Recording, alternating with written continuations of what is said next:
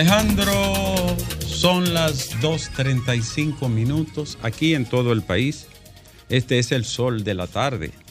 Hoy, Alejandro, vivimos el miércoles y es 25 de octubre. Saludo y cariño y abrazo para la gente apreciada y amada como Lea. Y a todos los oyentes. Sí, ya está mejor, ya está mejor. Preciada y amada. Sí, preciada y amada. Fue un mal de amor que tuvo, pero ya está recuperado. Tiene más el español. ella. Sí, sí, sí.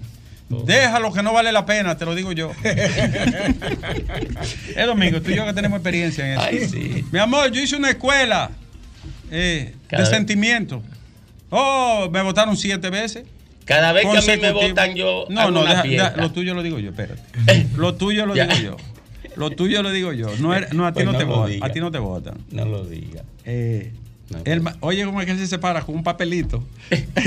A mí me enseñaron uno. Me voy. Un papelito, me voy. Como el diputado. ¡Renuncio! Señores, así iniciamos el sol de la tarde de este día, miércoles 25 de octubre. Gracias por estar con nosotros. Quiero, Alejandro, si tú me permites, después de saludar a los dominicanos de aquí, a los que viven fuera del país, hacer un breve comentario.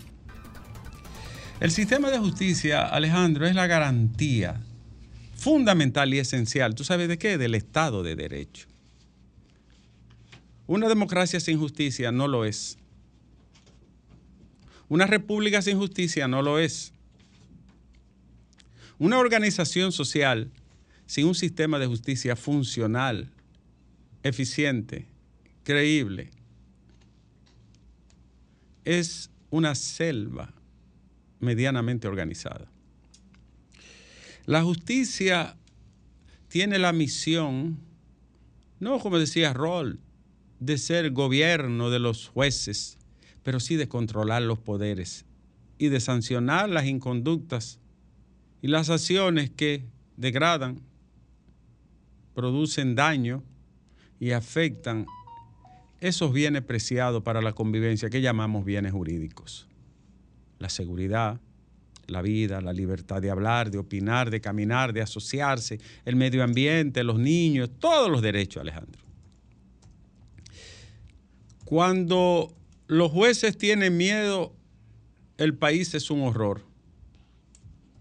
Pero si los jueces son venales, entonces el horror es doble.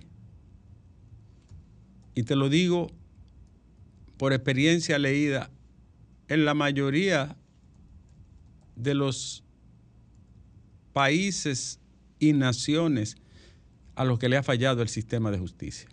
Están como punto positivo y luminoso los grandes jueces, los, grandes modelos de justicia, los grandes casos y las grandes figuras y personalidades de la administración de justicia que sirven siempre como referente, como modelo, como antorcha en los momentos de oscuridad. El juez Manó en Francia, el genial, democrático, severo y a la vez equitativo juez Manó en Francia.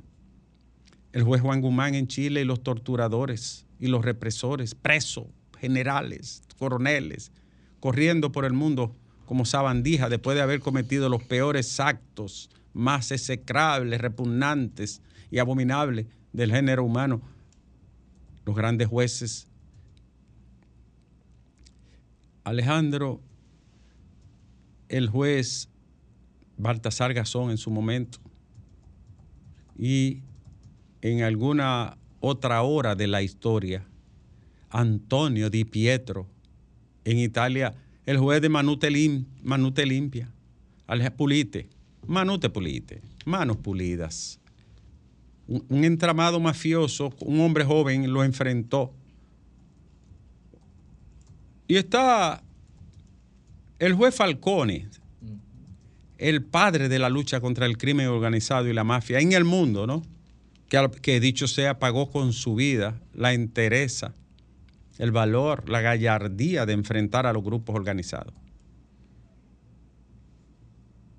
Y digo todo este preámbulo, Alejandro, para decir que la justicia no puede correr a una velocidad frente a los miserables de la patria y a otra velocidad ante los poderosos de la nación.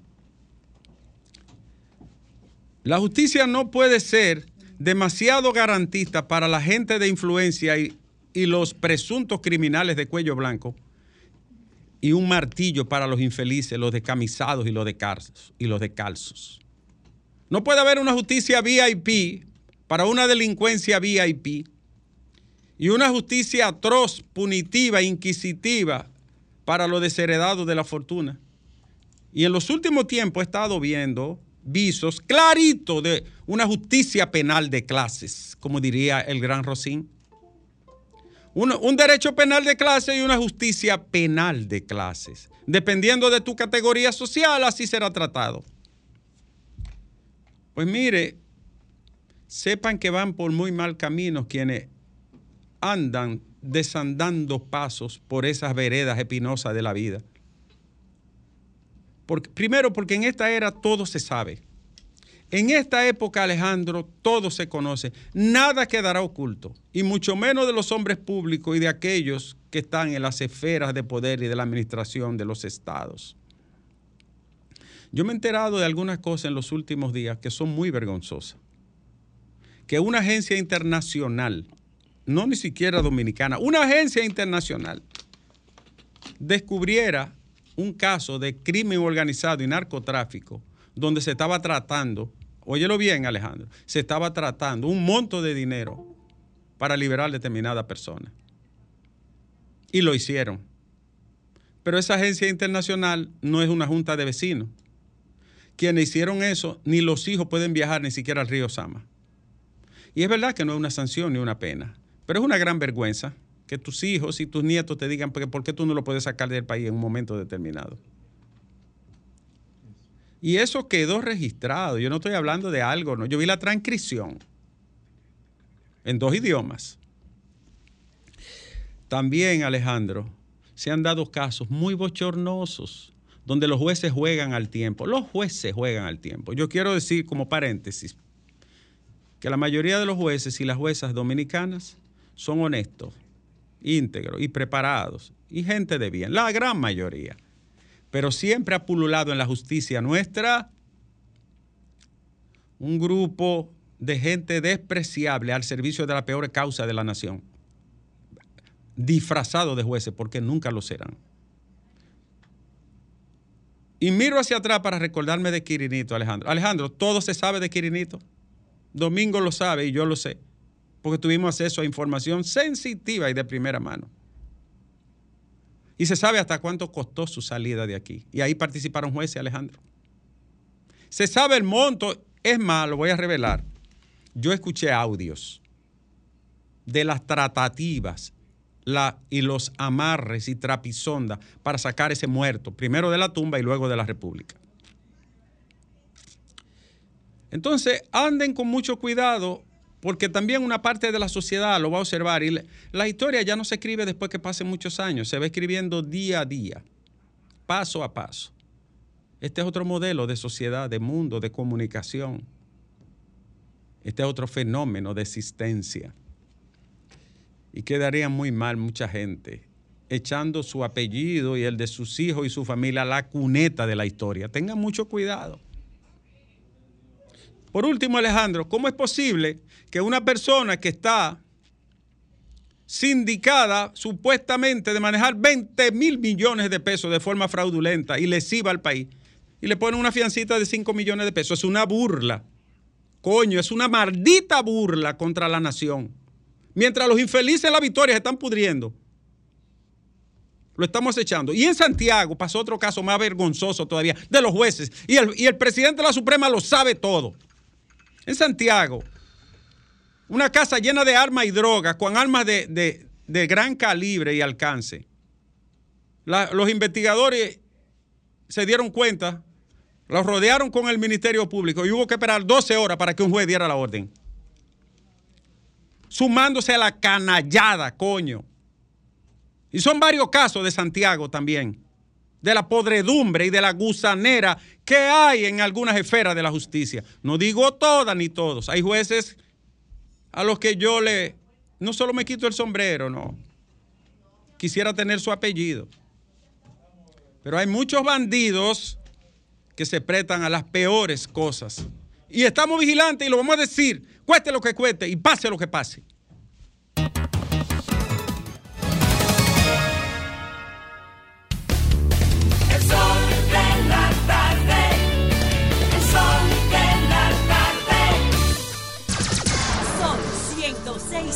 105.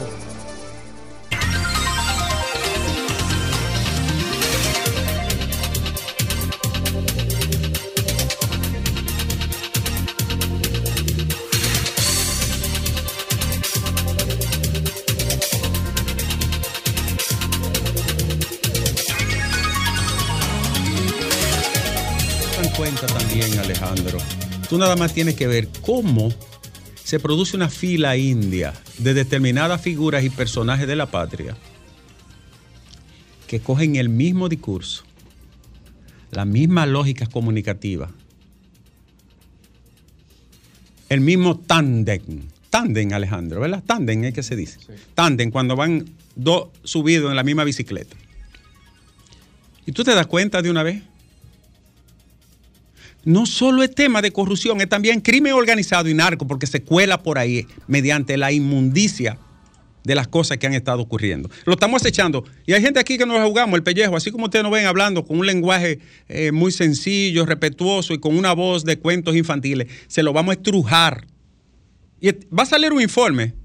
Y por ahí viene algo sonando del Departamento de Estado. Y te añado, hay ocho visas quitadas en los últimos meses. Ocho visas quitadas. Ocho. Vámonos con la noticia más, más importante de este día, querido Alejandro. Eh, las más interesantes, importantes y de mayor relevancia para el país. Bueno, Haití, una- un municipio de Haití, dice que no va a dejar pasar productos. Señores, el 70% de lo que llega a Haití es producto de la caridad internacional y de las donaciones. El 70%. Y ellos dicen que no, no van a aceptar producto. Hay, hay que ver cosas. Otra cosa, que yo hablé con un amigo haitiano. Me dijo, mira Ricardo, él tiene muchos años aquí, es un académico muy bueno, por cierto. Un hombre políglota que habla cuatro idiomas, cinco idiomas. Y me dijo, ese canal que se está haciendo en Haití, eso no tiene manera de que sea viable, ni con bombas, ni con nada. Es una cuestión altísima, mal hecha, sin, sin criterio, sin cuidado. Eso no tiene sentido. Me dijo, ese señor, un dominico haitiano, porque tiene muchos años aquí, yo creo que se naturalizó. Pero está bien, sigan su ruta. Eh, el Tribunal Constitucional cerró la carcelita Alejandro de Mano Guayabo. Muy bien por el Constitucional. Es un adefesio a la dignidad humana. Muy bien por la Defensoría Pública. Muy bien. Hay una alerta epidemiológica de sarampión. En el Caribe y Centroamérica hay mucho sarampión. Los que no han vacunado a sus hijos, vacúnenlo, ¿eh? Hay, hay mucho. Hay, hay casos, hay países centroamericanos que tienen mucho y eso va a llegar aquí, ¿eh? Ya hay, bueno, ya ustedes saben. Entonces, a tiempo se está emitiendo la alerta, vacunen sus hijos. Emitió la alerta. ¿Ya se, emi- se emitió? Sí, sí. Ok. Pero sé que hay casos de América de Central, de muchos casos registrados de sarampión. 13 personas han fallecido por dengue en lo que va de año. 13 personas. Se, se está hablando de 14 mil casos sospechosos, mientras hoy el Partido de la Liberación Dominicana habla de 17 mil y dice que corrijan la cifra. Como quieres mucho, 14 mil es mucho. y no debería de haberse de- mu- muerto ninguna persona por, por- por esto, porque eso es controlable y prevenible. Duarte Méndez fue confirmado en titulación y Mérido Torres quedó fuera. Señor Duarte Méndez, yo espero que usted no aparezca en el caso Calamar también. ¿Verdad? Este no aparece en Calamar. Por el nombre que tiene, no puede aparecer en Calamar. El titulador nuevo de, de titulación, de título. Tiene un nombre muy bueno, Duarte Méndez. Oye, un Duarte no puede tener un caso de eso. Ya De, no se puede meter la mano en candela por digo, nadie. digo, de Méndez verdad. tampoco. ¿eh? Ni un Méndez tampoco. Ni un Méndez tampoco. No, no, Ni Peguero Méndez siquiera. Bueno, hay excepciones. Tú eres familia, Peguero. ¿eh? Tú eres familia. No, hablando en serio, Mélido Torres pidió licencia para limpiar su nombre, según dijo. Mélido, ¿cuántas brochas de pintura usted le ha dado? Pues no he visto nada todavía. ¿Y de, y de qué, de qué color es la ¿Y de pintura? qué color? Pues, No, pues claro, ojalá lo limpiara. Eh, ¿Y qué marca es la pintura? Será Neney. Eh, entonces, el señor Duarte Méndez se queda como director de titulación. Me dicen que es un hombre muy humilde y hasta, hasta ayer, ¿verdad? Porque yo no sé hoy, hasta ayer era correcto. Ojalá siga así. El dengue ha obligado a que se sumen nuevas camas en algunos hospitales donde la situación es muy preocupante. Más camas. Julio César Valentín proclamará a Binader como candidato presidencial. Su partido Justicia Social. Cosa veré de Sancho. Y faltan más por ver cuando usted vea quién va a ser el candidato a senador por Santiago. ¿Quién va a ser? Mm. ¿Alguien de ese grupo? No es Julio César. ¿Y quién? Da la primicia la entonces, primicia. Federico, porque tú estás. ¿Qué, qué apellido? ¿Eh? Ex ministro, el procurador, Ex el senador. Ah, bueno. ¿Cómo? No. Pero Eso nada más hay que pues, ponerle no, Domínguez Brito. Te voy a decir una- dije. Eso nada más hay que ¿Eh? ponerle Domínguez. Brito. Llame Francisco. Federico. Te voy a decir Federico. algo. Eh, uno de los errores que, que para mí cometió el ¿Y PLD, o está el hermano de él, por cierto? uno de los errores que cometió el PLD o su Ah, candidato, bueno. Uno de los errores No, que... pero no es. Son dos cosas diferentes. eh, que te interrumpa. eh, Ah, no, tú puedes hacerlo, tú eres el coordinador. No, no, Tú discúlpame. tienes todo el derecho. No, discúlpame. San Antonio. No, no, discúlpame. Con ñ. Por Sí. favor. Eh, discúlpame, no, no puede ser. No, el porque hermano. no tiene esa- ninguna de esas condiciones. No tiene, exacto, sí. Porque ellos eh, Tú una no- conversación paralela. Sí, acostumbran cuando uno está hablando. Sí. Ellos montan su Pero conversación. ya yo, mírale cómo. Alejandro, Bueno. Oye, cuando tú veas la alianza que está hablando mientras yo estoy comentando, llévatelo. tú. Pero no era la alianza, e- e- era oposición y gobierno que estaban hablando aquí. ¿Qué gobierno? Entonces, entonces, en Santiago, mi amigo, coño, fuimos, fuimos de la izquierda juntos, Domingo. Sí. Yo siempre fui falpito toda la vida, ¿tú sabías? Sí, sí. Después dividió. Entonces Valentín fue un colaborador toda la vida, Sí. incluso después que se fue. Sí, ¿No es así? Sí. Sí. Una vez teníamos una huelga en Bonao y yo tuve que hacer un viaje allá Siempre Sí. comprometido con a buscar, a buscar un, A buscar una borona. unas motivaciones. Lo puedo decir ahora, Logística. ¿verdad? Sí, sí, una Logística. logística. Una logística. Logística. Logística. Una logística. Siempre lo fue. Había mucha gente que la gente no puede ni siquiera imaginar que siempre colaboró con el movimiento Oh, pero popular. gente, yo Por te- ejemplo, yo te menciono el nombre En aquí. tiempos del colectivo de organizaciones populares, yo no podía ni siquiera mencionar que Esa fue un sabe. movimiento del que estuve bastante cerca. Esa sabe, esa sabe. ¿Eh? Tú sabes. Sí, yo sí, responsablemente, Sí, yo ¿no? fui pa- muy cercana al colectivo de organizaciones populares. en el Muchacha, 90, nosotros pero hicimos malabares por construir un espacio en este país y fracasamos. Eso es así. Yo te voy a decir algo increíble. Nos venció el Estado. No, Domingo lo sabe. El único que lo sabe. Es más, a mí me Yo botaron de medio por eso, por yo, estar en el colectivo. yo conseguí un trabajo en una institución dominicana y una agencia internacional. Y voy a decir esto con dolor. No lo voy a decir por, por, por- qué sé yo, por nada, pero pa- a propósito de eso que tú dices. Yo ganaba 57 mil pesos y le daba al movimiento 40 por mis hijos. Yo ganaba 57 y le daba 40, me quedaba con lo de la gasolina nada más. Y no pudimos ni hacer un periódico. Ni hacer un periódico pudimos. Yo ganaba 57 y le daba 40. Ahí están todas las cartas y todo guardado ahí. Los informes. Como Duarte. Y como usted mucho, doctor. Y, y no pudimos hacer un periódico. Que era una de las ideas. Hacer un periódico Sí. común, sencillo. No pudimos. Entonces, bueno. Bueno. Cuánto talento y cuánta energía desperdiciada. Desperdiciado. Y, y, y cuánta. Y la, cuánta- ju- la juventud. y cuánta futra. Ya, no envejecimos ¿Sabes lo también. que la juventud? ¿Cuánta- y, Dedicar a la juventud cuánta, y cuánta rebeldía y cuánta Y si ustedes crítica, quieren, cuánta llamen ahora mismo a Fidel Santana y pregúntenle a Amparo Chantada, que eran los que eh, eh, eh, disponían y- de las ideas. Bueno, Amparo no está escuchando y ella lo sabe. Siempre que nos- dicho sea, siempre nos escucha. Amparo extremadamente honesta. Hasta 10 centavos que sobraban lo ponía ahí. Una mujer inmarcesible. Amparo Chantada. Y coherente Y hasta coherente no poder. hasta la, hasta, hasta la tumba. Amparo.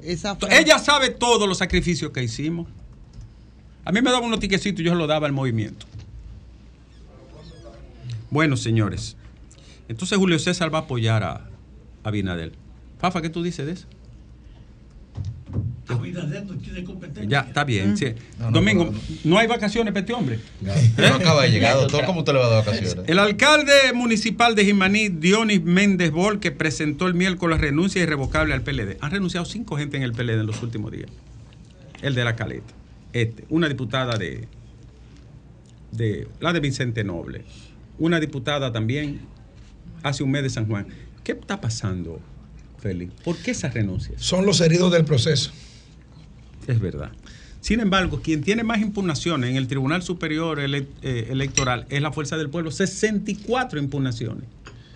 Sí, con el tema de las encuestas eso ha sido muy complicado. Y le voy a decir algo, Alejandro. Las encuestas hicieron su trabajo y dijeron lo que había. Ahora las cúpulas cambiaron la las reglas de juego. Cambiaron el, el- el contenido de la Y cam- las encuestas hicieron su trabajo. Yo lo sé porque me alguien me enseñó Compara. las dos cosas. Compara mi trabajo. míralo, aquí. Yo soy ¿Usted serio. lo vio? ¿Eh? ¿Usted vio No, una encuesta, una encuesta y después cómo quedaron en el otro. Es así, Alejandro. Pero ¿y la pregunta es, Ricardo, ¿dónde está la Junta para normar eso? Porque está decidiendo el futuro de gente Es que el en función es que de decisión individual. La Junta se mete. ¿Tú en crees el que. Grimer quedó Con el- 0.8. Nadie en este país lo cree. Nadie cree, no solo en- eh, que no sacó 0.8, ni quedó en cuarto ni en quinto. Graeme tenía que estar primero o segundo.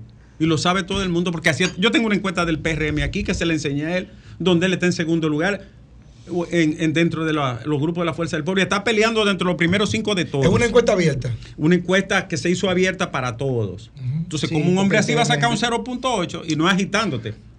Porque yo, yo espero que tú hagas hasta una misa de agradecimiento a la fuerza, pero, pero, pero yo sé que toda, la mayoría de las cúpulas de los partidos manipularon y retorcieron la posición y se burlaron y metieron una serie de carajetes ahí y de musuruco y de tragavirotes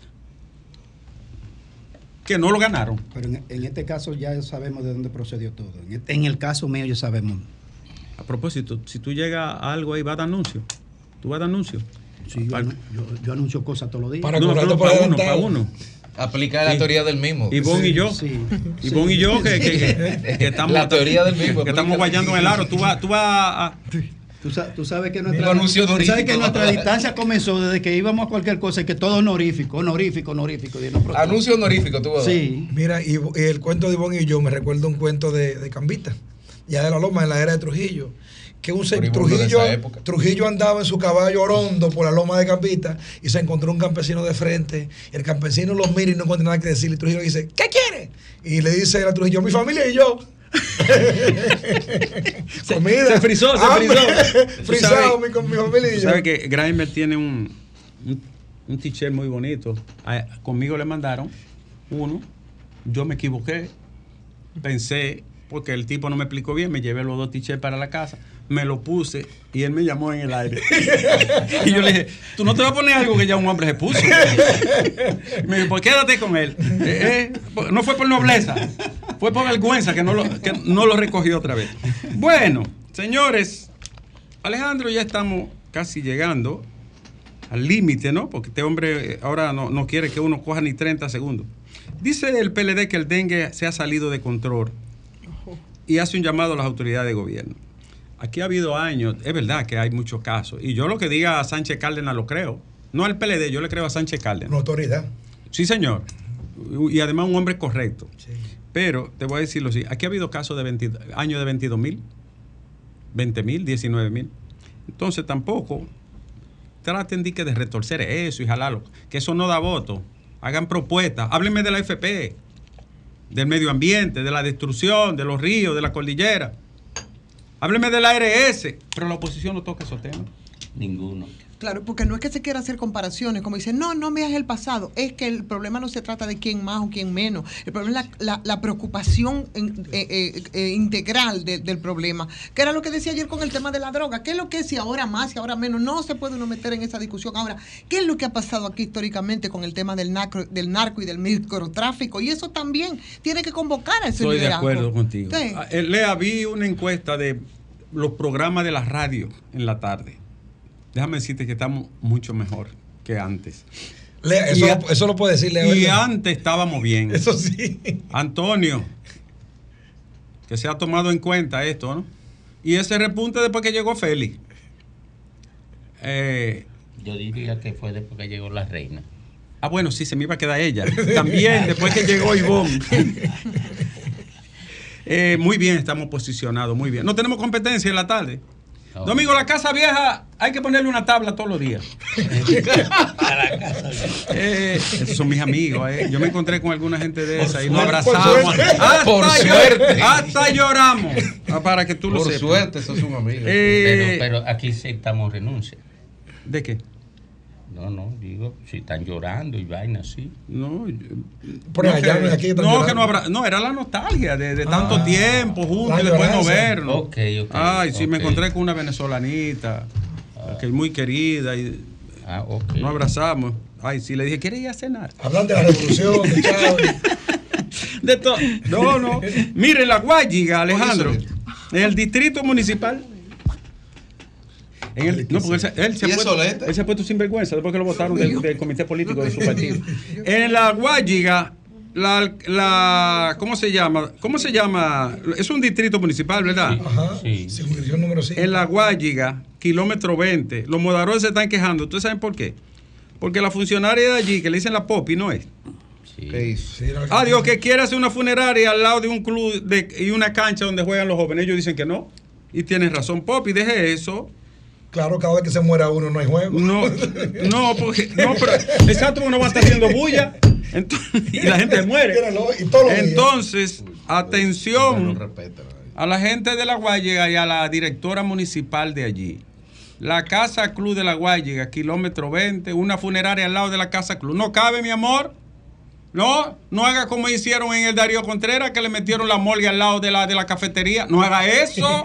No lo haga, mi A amor. menos Eso- que la gente del velorio quieren hecho un no, juego. no, no, no. Arreglen eso en la Guayiga, porque los muchachos juegan baloncesto ahí, los jóvenes tienen razón. ¿Y quién va a querer estar jugando baloncesto con un muerto ahí una lloradera? O, eh, Lea. Qué, ¿Eh? qué absurdo. No, no. Bueno, entonces, finalmente, Alejandro, eh, el gobierno tiene que poner en claro el tema de los productores de huevos, las gallinas, las pollitas ponedoras, muy en claro, porque se estaban quejando de Moca y protestaron. Protestaron porque fueron excluidos, pequeños y medianos.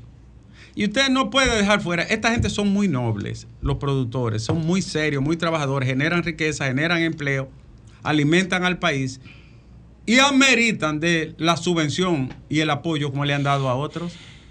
No, señor. Corrijan eso. Que, Corri- es- que esa es la única proteína animal a la que tienen acceso los pobres. Y a- aquí. el huevo, sí. El pollo y el huevo. Así mismo. Corrijan eso. Corrijan eso. Y, y dele, vayan en auxilio en apoyo de los productores. Una misa tienen. Bien, le- lleven una goma para después de la misa, eh, Alejandro. En Santo Domingo Norte, los comunitarios de Matagorda dicen que no quieren relleno sanitario. Tú sabes que por ahí hay muchos humedales. Preciosa esa zona de Matagorda. Al que los capitaleños no la conocen. Eso es lindísimo. Eh, la gente no quiere relleno por ahí. Santo Domingo Este, finalmente. Santo Domingo Este. Eh, asesinaron, hace tiempo que no se producían homicidios allí, pero asesinaron a un comerciante chino para robarle. Una banda que la comunidad dice que ha estado actuando hace tiempo. La policía tiene que buscarlo hasta abajo del hielo, pero además tiene que reforzar la presencia policial en esa zona. ¿Cómo se llama esa parte donde ocurrió el hecho? Eh, Ciudad Juan Bosch. No, No, no, no, no, fue hacia- en- no, no, fue, en fue hacia este lado, sí, los fue tres frente brazos. al almirante, frente al almirante. Frente al Villa- almirante. fue Villa, Villa Liberación. por ahí. esa zona, Villa, Ah, Li- ya, Villa Liberación, Entonces, atención policía. Alejandro, es verdad. Esto es muy en serio lo que te voy a preguntar para que me lleve. Es verdad que hay una nueva adquisición, un nuevo talento que vendrá para el sol de la tarde. De un programa de la mañana de una de las hermanas emisoras de aquí. ¿Es verdad que viene alguien para acá? Oh, dijo que sí. Y, y, y, Alejandro, ¿y cuál es que se va entonces? Porque hay que sacar uno. ¿Cuál de ellos dos? Comunícate 809-540-1065. 1-833-610-1065 desde los Estados Unidos. Sol 106.5, la más interactiva.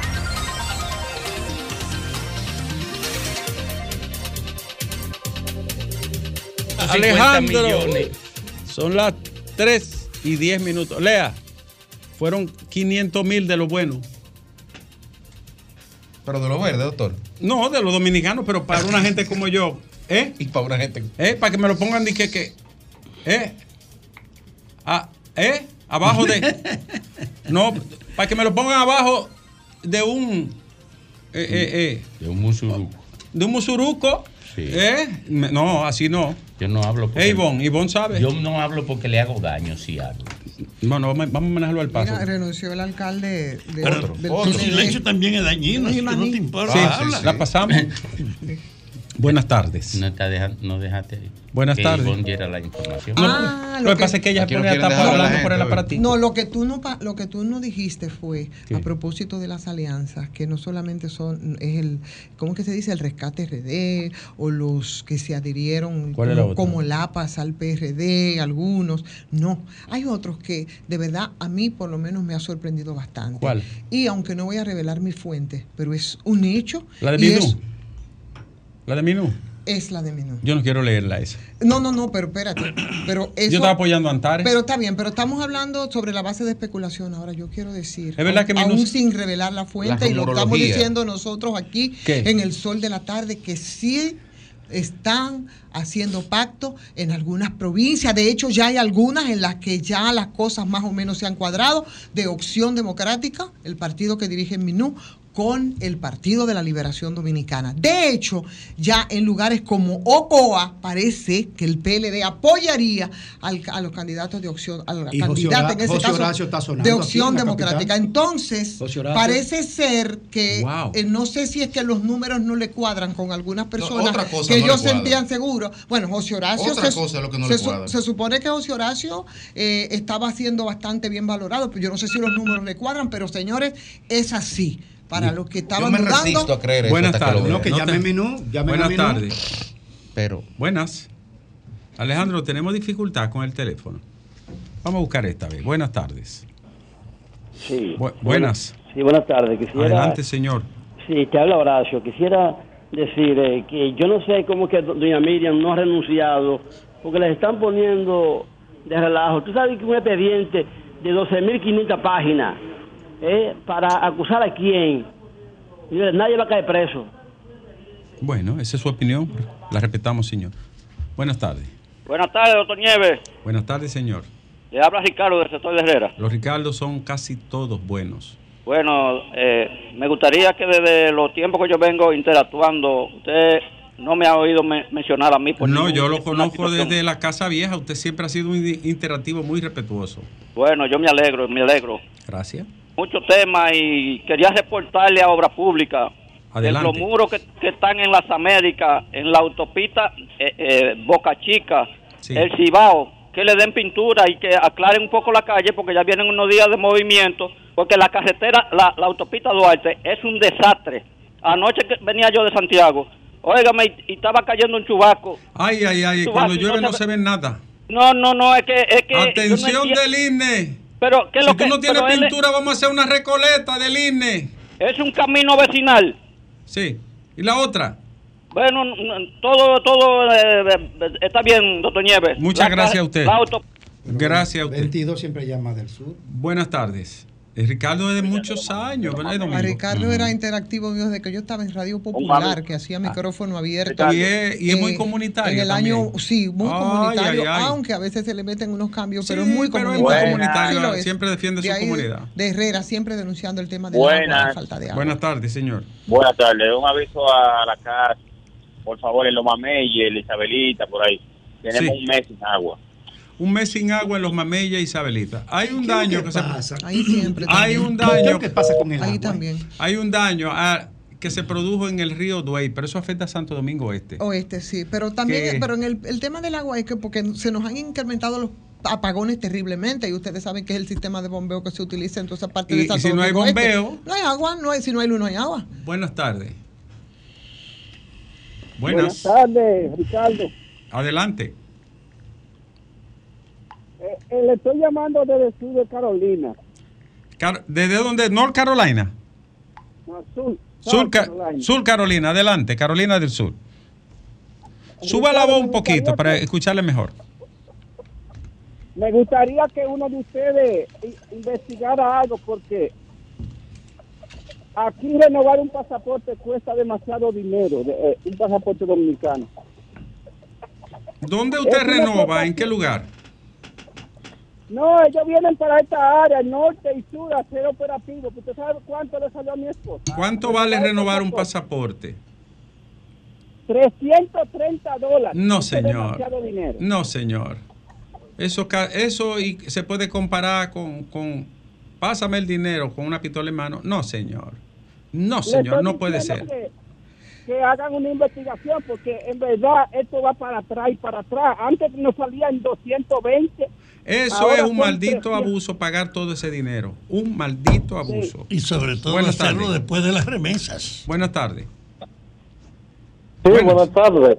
Adelante. Sí, doctor, yo estoy de acuerdo con usted en el caso de que los partidos políticos de oposición deben hacer propuestas y no estar con esa politiquería barata. Otra cosa, lamentablemente los jueces eh, le están dejando dicho a, a la ciudadanía y a los jóvenes, sobre todo que lo que hay es que robar mucho. Gracias. Ahora, gracias a usted por participar aquí en el sol de la tarde. Buenas tardes. Buenas. Adelante. Víctor Moña, Laguna Salada. Laguna Salada, por ahí sí se baila buen perico ripiao y buen Sí, señor. chivo.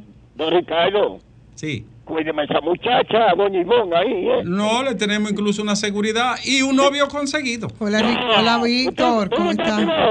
Sí, le tenemos un novio conseguido y de buena madera. Sí, eh, don Ricardo. Sí. Esto va para el ministerio. Dele para allá. Sí, papeleta, mató a menudo. Feliz tarde. No escuchamos bien, repita.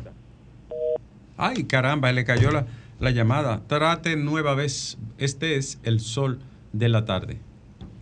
Sí, buena, Nieve, ¿cómo estás? Buenas tardes, señor. Todo bien, hermano. Nieve, lo de lo del gobierno como que es algo que uno tiene que, que ver que verlo de, siempre de la manera más negativa posible. Sí. ¿Cómo puede ser que Abinader vaya a inaugurar con bombos y platillos 2.5 kilómetros de una verja donde él prometió que eran 54 kilómetros que se iban a hacer? Pero lo peor de eso no es eso, sino que de, lo, de los 2.5, eso iba a llevar como 5 como cinco metros de, de, de, de, o sea, de, de blow y de cosas. Y lo que le pusieron fue 2.5. Pero la verja que le pusieron es una verja que, que ya se está oxidando también. Entonces, así como que así como que no se puede. Usted va a durar cuatro años engañando engañando un pueblo y después de que quiere entonces querer volver. Eso es lo mismo, eso es lo mismo que con el asunto ese del narcotráfico y esas cosas, señor. Es, es, es, es el PRM tiene la droga aquí como si fuera como si fuera arroz y habichuela que anden en la calle.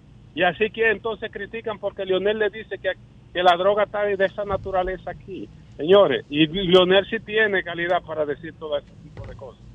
Muchas gracias, señor. Ya usted sabe, hermano mío, se me cuida. Bien. Buenas tardes, este es el sol del país. Buenas.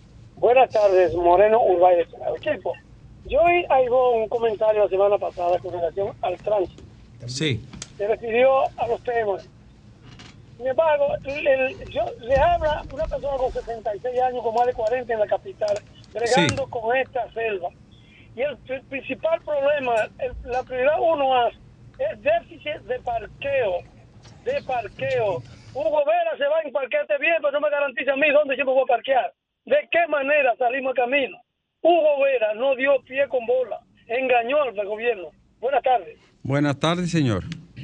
Este es el tiempo de ustedes. Hable pues. Saludos, saludos. Sí, en breve resolvemos lo de la cámara. Dígame, adelante.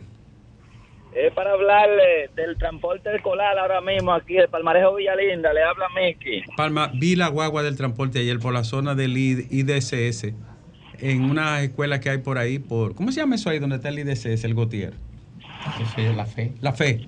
Vi los autobuses, muy bonitos, limpiecitos, vi los muchachitos subiendo. Dígame, señor, ¿qué pasa allá? No, no, que eso está muy bien, a felicitarlo. Sí, está bien, eso está a bien. todos por ese excelente trabajo. Sí, Eso nos señor. favorece mucho a nosotros, a las personas que trabajamos, porque estamos tranquilos, que nuestros niños van tranquilos a su escuela. lo pasan a Vi buscar, niños preadolescentes de 11, 10, 12 años. Gracias, Sí, caballero. Palmarejo.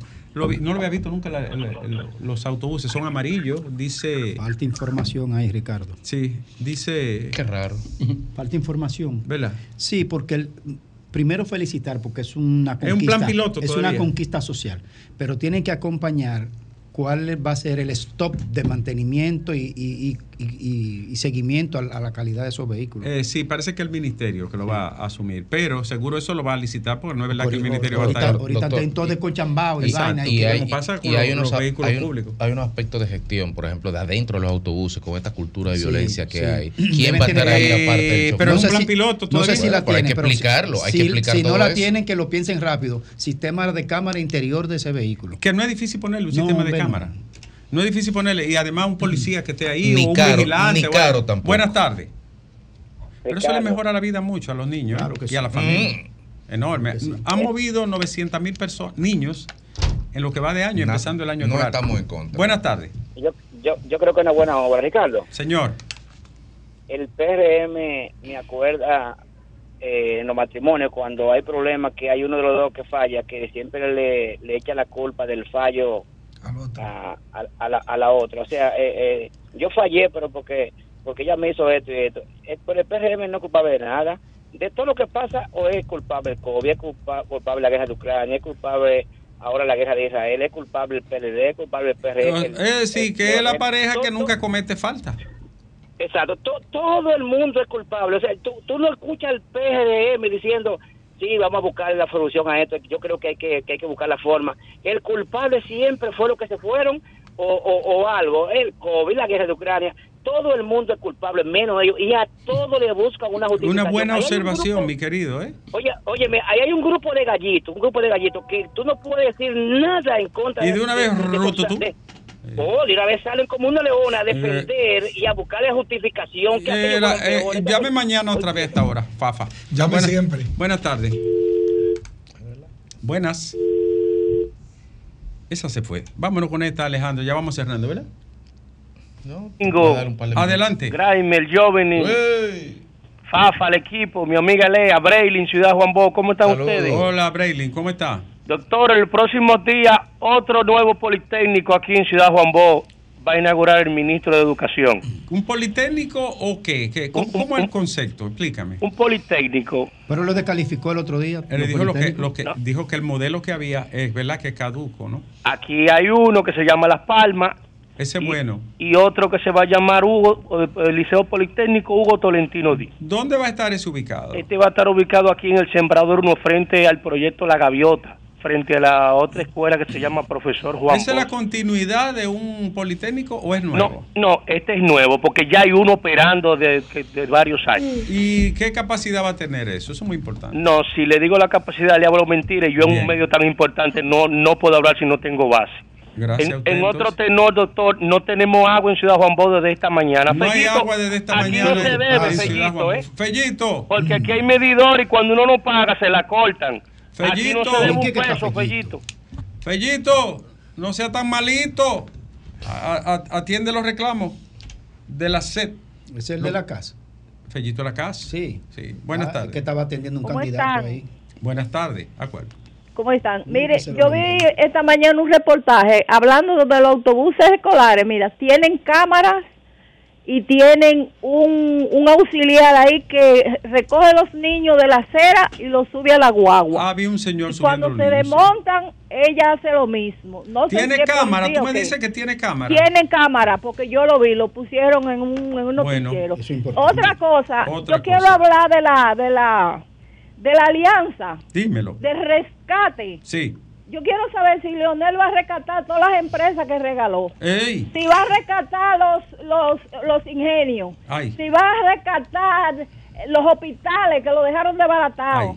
Si van a rescatar la, la Pero hace casa 11 que dejaron que sin agua, porque ellos no metían tubo, porque eso no se veía. Responde, porque todo lo que responde. se ve era que ellos hacían.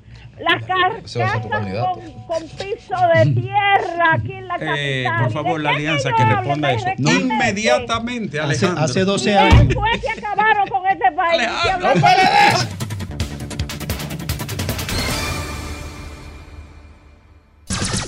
Son 106.5.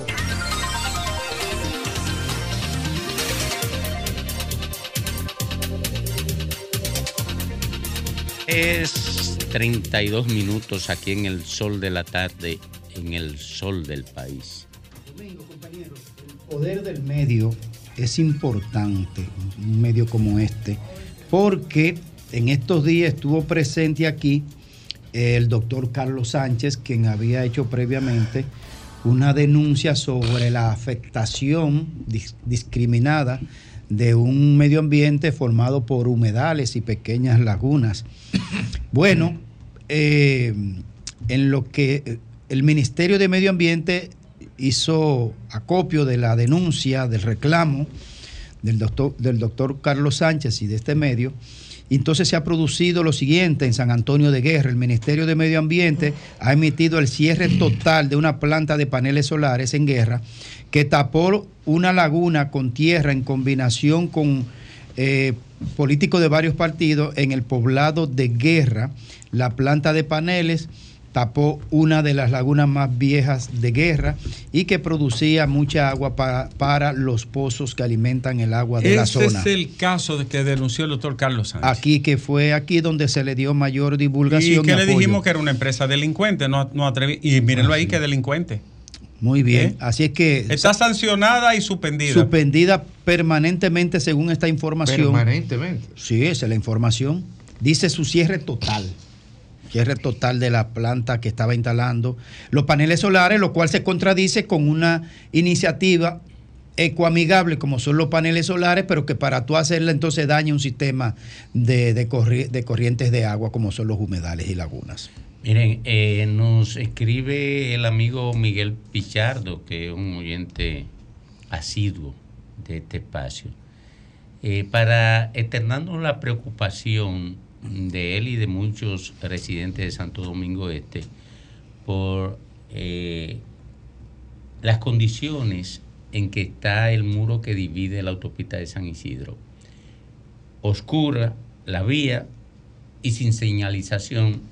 Ustedes saben que esos muros o deben estar pintados de una manera que pueda eh, ser visible porque en cualquier descuido del conductor pues roza el muro o deben estar eh, señalizados con, con, con pintura eh, lumínica, ¿verdad? con Sí, pintura sí. que pueda... Refractarias. Refractarias, Sí. exacto.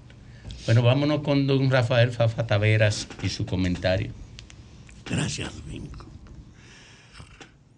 Esta mañana me encontré en la calle con un señor que dice que es un seguidor de este espacio y que él valora el esfuerzo de aporte que hacemos nosotros frente a los problemas. Dice, yo escuché tu última intervención hablando de que la justicia es un área más corrupta que la policía y que es un problema tratar de mejorarla. Y entonces yo quiero que tú sepas, y comenzó a decirme las recomendaciones. Me dijo, es verdad que la justicia no tiene crédito. Y es verdad que fueron aportes de políticos, porque fueron gente que pusieron los partidos por lealtad o por conciencia o aprovechamiento. Que aquí no tenemos una justicia confiable en el orden de que operan sujeta a las guías legales que deben servir de base, sino que son en cierta medida un instrumento más de lo que deciden. La justicia no tiene autonomía. Pero no basta con que ustedes lo critiquen. Eso es un problema, me decía él, de tal envergadura que ustedes pueden ayudar a que sea el tema de mayor atención. Porque la policía, como le están viendo, se puede arreglar con un trámite concreto sin que haya perturbación. Lo mismo en las Fuerzas Armadas, pero con la justicia no. La mayor parte de los funcionarios de la justicia están ahí por relaciones, no por capacidad. Y no hay ninguna fiscalización para pedirle cuenta de lo que hacen si no están sujetos a las reglas que deben seguir sobre las normas de su conducta. En ese orden, el tema de la justicia es un tema, me decía mi amigo, con lo que este gobierno puede llamar a toda la oposición e incluso a los sectores de la sociedad más importantes para que se reúnen y discutan en algún taller la orientación general para lograr rehacer una justicia en la que la mayoría de este país no cree. Yo le dije que lo felicitaba, que yo compartía la idea de que este es un tema de tal envergadura que no puede resolverlo el Ministerio Público ni puede resolverlo el gobierno con simple nombramiento sustituyendo los actuales por cuadros que se ganen, que lo tomen en cuenta para ponerlo ahí, que ha sido lo que ha normado la policía y también toda la justicia. Yo creo que de verdad el momento que está viviendo la República Dominicana necesita que se construyan instituciones que recuperen la fe de que efectivamente están actuando no por la orientación de los quienes los nombraron, no por el beneficio del interés de los participantes, sino sujeto a las reglas que deben normarlo. Y ese problema es en todas las instancias una necesidad, pero en ninguna de las áreas del gobierno es más importante que en la justicia. Usted se imagina la Suprema Corte de Justicia. Usted se imagina la Procuraduría con todos los fiscales. Todas las áreas internas a nivel de la provincia y de los municipios están por su cuenta sin que tengan que rendir cuenta, sin nadie que lo fiscalice y la mayoría aprovechando sus funciones. No quiero decir que todos sean unos vagabundos, pero lo que predomina es el carácter mercurial de la justicia.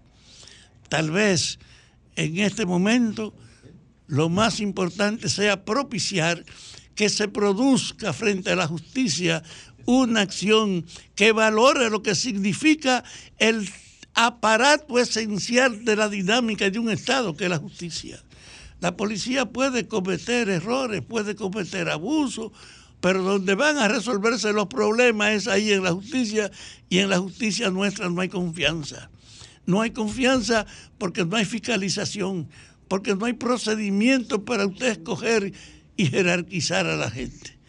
Y yo creo que la primera actividad que debe tratar de hacerse es esa que el presidente nombrara tres procuradores. ¿Para qué sirven? O para poner en evidencia un área, muy bien, pero esa gente no son suficientes. Ni resuelven el problema de la duda general que hay acerca de comportamiento interesado de los miembros de la justicia, no el comportamiento eficiente de acuerdo a una norma que permita que la gente recupere una fe en esas instancias crea en sus soluciones y le dé entonces a la justicia una jerarquía que es la que debe tener, la que decide sobre todos los conflictos y la gente cree en ello. Y eso no existe. Y me decía, y sin esa reforma de la policía, ninguna, sin esa reforma del medio judicial, ninguna área tendrá garantía de ser eficiente. Porque en definitiva, es ahí donde se remiten los conflictos. Y si ese aparato no tiene la garantía de actuar con transparencia y con honradez, no importa lo que usted haga con las otras cosas. Mientras más se transformen las otras instancias y la, justicia no sea objeto de la transformación, más vale ser miembro de ella porque serás seguro más rentable servirle a la gente que va con los conflictos. Yo creo pues que es verdad.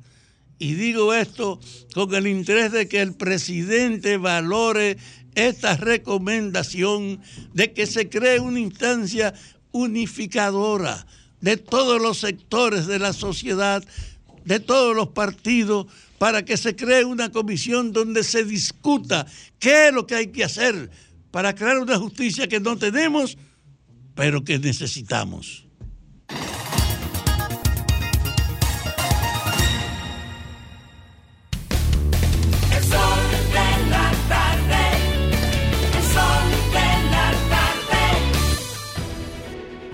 Sol 106.5, la más interactiva.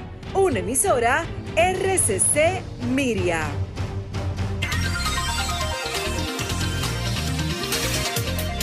Bueno. Tú eres la coco del B, del sur. Retornamos. eh, Yo soy- Sí, ya tú hiciste. Yo soy- Tu hora y está boicoteando. la Aleja- otra. Alejandro, yo soy Domingo el coordinador. Yo soy co. Sí. B del sur de él y de. Eh, eh, él está boicoteando el programa, pero tenemos a Minú Tavares Mirabal, que es Oh, la mi presidenta amiga, mi amiga. del Partido Acción Democrática. Eh, mi amiga querida y amiga tuya. bueno, pues aquí tenemos a Minú, porque en estos días lo que se ha dicho mucho es las posibles alianzas entre estas guerras de alianza. Y se ha dicho, Minú, que están en negociaciones para pactos eh, opción democrática con el Partido de la Liberación Dominicana. De hecho, se ha dicho que incluso ya hay lugares como COA donde ya eh, avanzan las, las conversaciones. ¿Qué hay de cierto en esto? Bienvenida al Sol de la Tarde. ¿Qué pasa, Minú? Sí, está en altavoz. ¿Nos escucha, Minú? ¿Nos escucha? ¿Está ahí? Pa- parece. Sí. Pero parece que ya no está ahí porque no da Sí, una está. respuesta. Vamos a ver. ¿Nos escucha? No, no. Sí. Revisen la comunicación. No, no, está aquí, Fafa. Lo que pasa es que parece como que... Sí, está en altavoz, claro. Sí, sí, sí. sí, sí. Vamos a ver, vamos a ver. Ahí. Bien. ¿Nos escucha, Minú? Bueno. ¿Qué eh, pasó? Tenemos, tenemos. Vamos a intentar de nuevo. Eh, ve, eh, vámonos con, con Alejandro, ¿verdad? Y venimos de inmediato.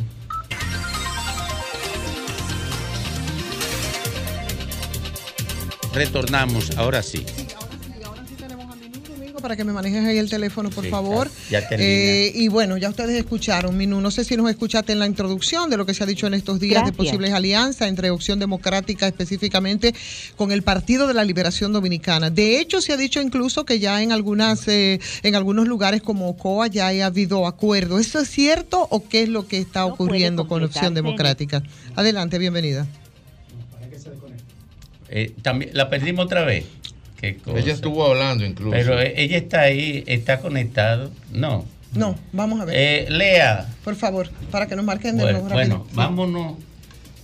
Vamos, Vamos, a, va- vamos a ver, vamos a ver. No lo te- no. Volvemos, Alejandro.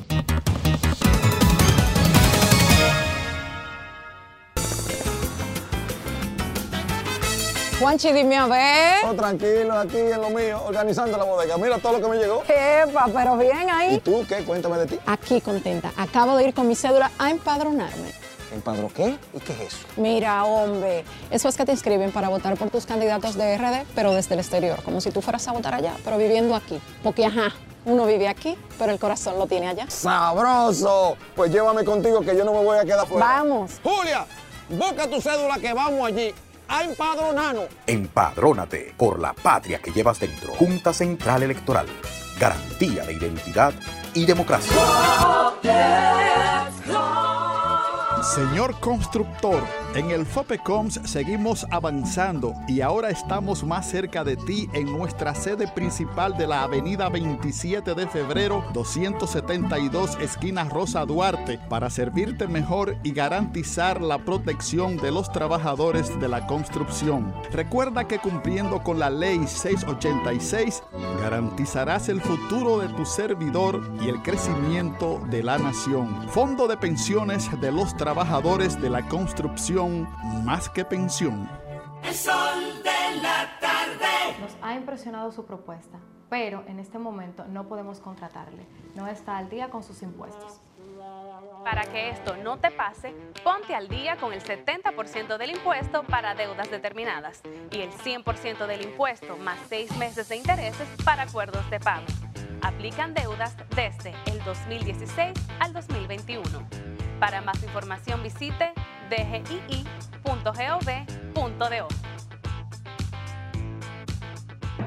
En la más interactiva, palabras de Pablo Maquini en Sol.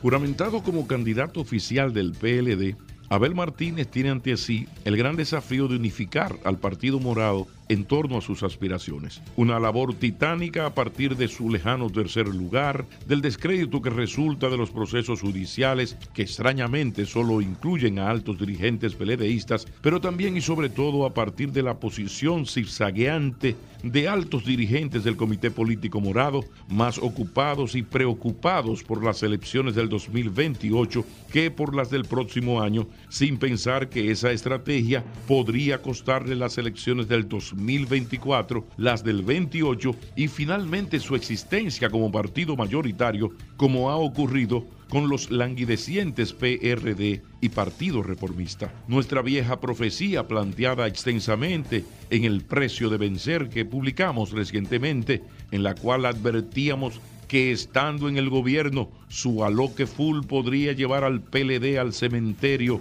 muertecitos de éxitos y ahitos los señores de tanto ganar siempre, podría cumplirse en las próximas elecciones. La suerte está echada. Ocupen su localidad. La más interactiva presentó Palabras de Pablo Maquini en Sol.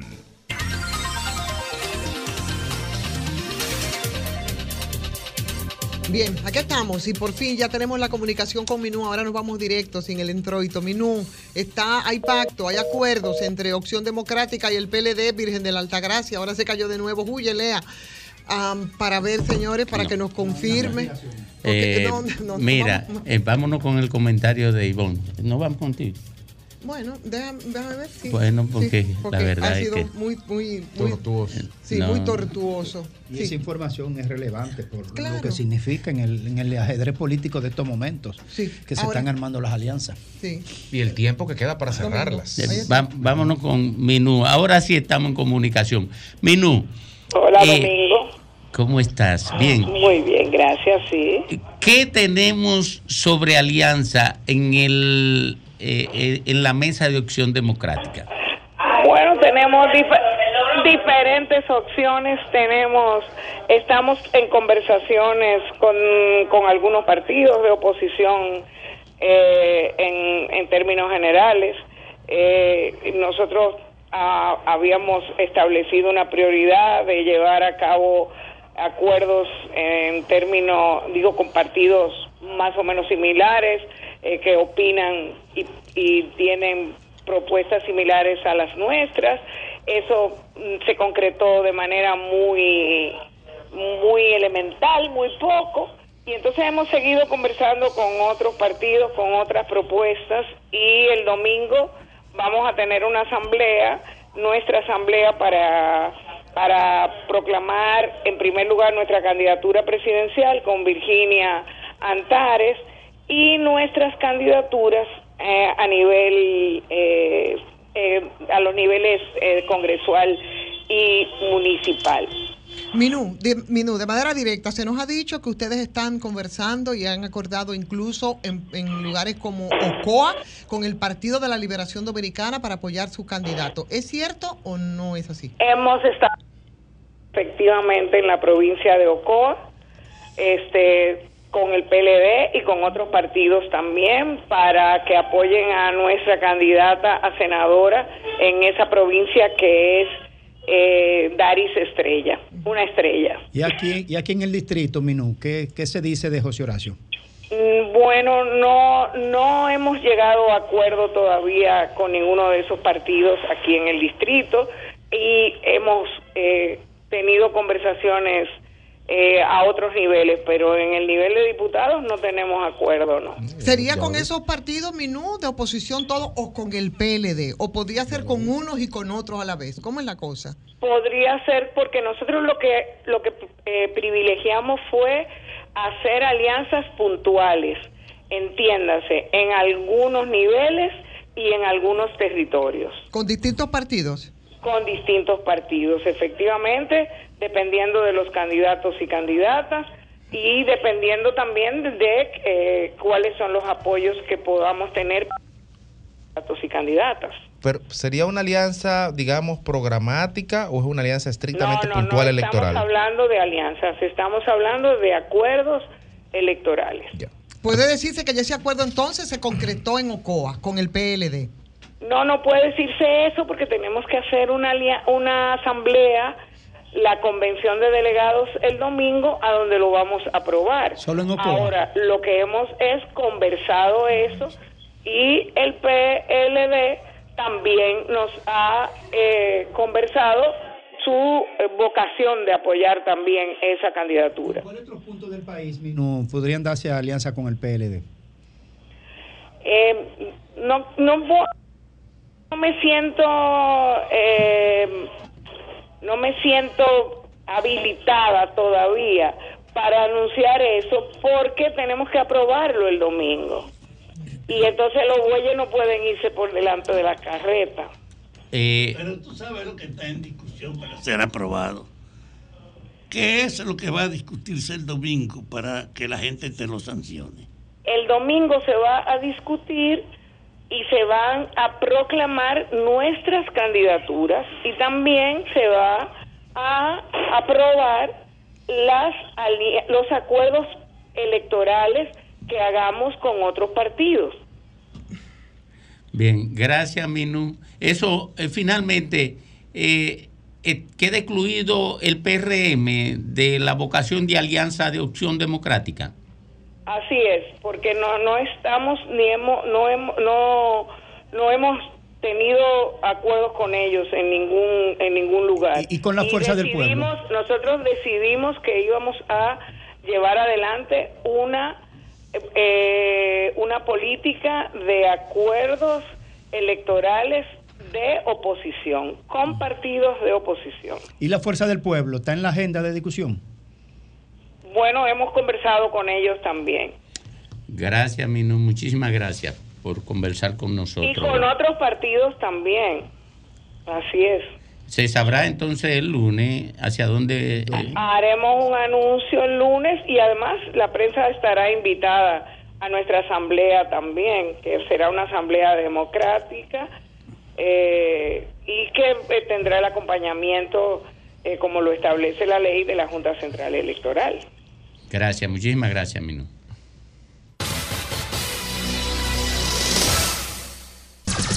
Son 106.5.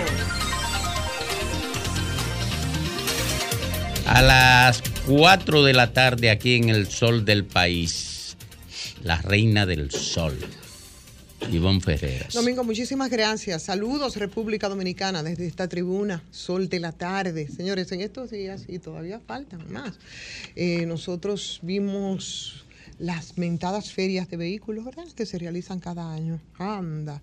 Eh, una hubo, hubo, yo ya.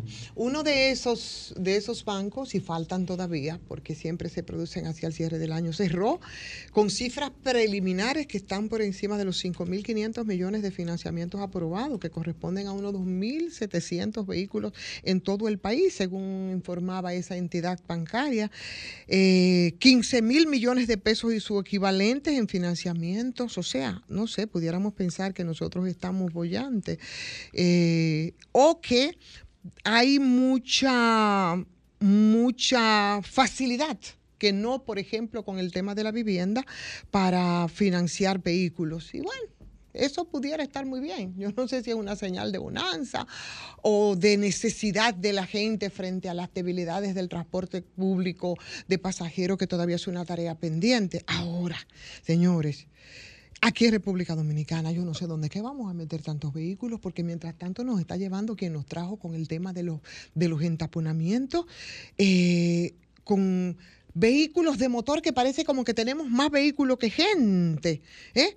O sea, yo no sé si sería quizás una medida que se pudiera prohibir cada cierto tiempo eh, o durante algunos años o la importación de vehículos, de, vehículos eh, usados, por ejemplo, de motocicletas, porque, óigame, esas son las, las ferias de vehículos nuevos, de cajeta. pero también hay ferias que son de vehículos usados, eh, de todas motocicletas, y todas las limitaciones entonces de importaciones que deberían hacerse aquí en el país, sobre todo de esos vehículos de lujo. ¿Dónde vamos a meter tantos vehículos? Físicamente yo creo que aquí en nuestro país ya no hay casi donde aparquear. Estamos hablando, según cifras de algunas instituciones, de cerca de 6 millones de vehículos en un país que tiene 11 millones de almas, 11, 10 y pico, eso es lo que suponemos, con callecitas estrechas, con, con calles inservibles, con unos entaponamientos que nos desbordan. Y el parqueo, a veces tú sientes que tiene que ponerte el vehículo por encima de la cabeza. Las calles no resisten más, señores. El tránsito aquí se hace cada vez más pesado. Aquí el tránsito es cada vez más anárquico. Aquí el caos enferma definitivamente. Entonces, a lo mejor eso no es algo razonable para los que hacen negocios, una propuesta que probablemente no es muy simpática, ¿no? Para ese sector empresarial o para el sector concesionario. No, no, no, yo estoy, o para los mismos sindicatos también, que bastante bien que les va para ni siquiera para el gobierno, que a través de esto eh, hace sus buenas recaudaciones. Se dice que son más de 20 mil millones de pesos al año los que se, los que se recaudan, las constantes ferias, los bancos que le va muy bien, los importadores de vehículos. eh, bueno, que yo no sé, usados, habrá que hacerla, yo creo que será, tendrán que hacerse más esporádicamente. No todos los años, porque la verdad es que es un caos y ese caos nosotros lo padecemos. Y ese crecimiento de ese parque vehicular, que yo sé que es una expresión, vuelvo y repito, de el tema pendiente, por supuesto, de un transporte po- colectivo adecuado, como ocurre en muchos países. Aquí la mayor aspiración de una persona es poder tener un vehículo un vehículo para no pasar todas las calamidades y vicisitudes que tú tienes que pasar eh, cuando tú tienes que abordar un transporte público de pasajeros. Entonces, ese crecimiento del parque vehicular, señores, que ha sido, ha sido exponencial, ha sido desordenado, ha sido caótico, con falta de planificación, de, de cumplimiento de las leyes, que es lo otro que tú tienes que sortear, con una falta impresionante de régimen de con una falta de regulación, con una falta de disciplina. Esa educación que, esa falta de educación que se expresa tan terriblemente en las calles cuando tú tienes que salir, esa violencia que se expresa también por la misma falta de educación, el respeto a las autoridades que deben de fiscalizar, que deben eh, cumplir con las leyes que son las que regulan el tránsito. Eso es un padecimiento terrible. O sea que por todas las vías, por donde quiera que tú lo ves, y lo que ves cada vez más son vehículos que salen a las calles. Entonces, hubo un estudio bastante minucioso de de la Dirección de Impuestos Internos, que hablaba de que ahí se recauda más de 24 mil millones en el país, hay cerca de 6 millones de vehículos diversos de todo tipo, de toda marca, motocicletas, y ese dato, sin embargo, aunque no será todo lo acabado, yo no sé si correcto, porque nadie puede a ciencia cierta cuantificar, por ejemplo, en este país, cuántas son las motocicletas que nosotros tenemos. Lo primero es que no están registradas, y por más intentos que se ha hecho de hacer un registro, no ha podido. Entonces, recientemente había un funcionario que hablaba que en el país hay más de 4 millones de motocicletas. Eso, eso, eso, eso es imposible que nosotros lo podamos determinar, porque además ese tipo de vehículos que anda como chivo sin ley no tiene ningún tipo de registro, matrículas, licencia, de seguro. Entonces, República Dominicana, yo creo que es el primer país del mundo en accidentes de tránsito, lo es. Entonces, fundamentalmente por la falta de autoridad, por la falta de disciplina a la hora de aplicar la ley, más del 60% de, los de las motos son responsables de los accidentes de tránsito donde por lo general muere un conductor o resulta gravemente lesionado por, las pie- por, por pérdidas que también se convierten en una carga social. Señor, ¿cuántos vehículos más y cada año y los que faltan? ¿Qué es lo que se va a hacer? Ya no cabemos y en República Dominicana hay más vehículos que personas. ¿Y dónde es que nos vamos a meter, señores, con tantos benditos vehículos?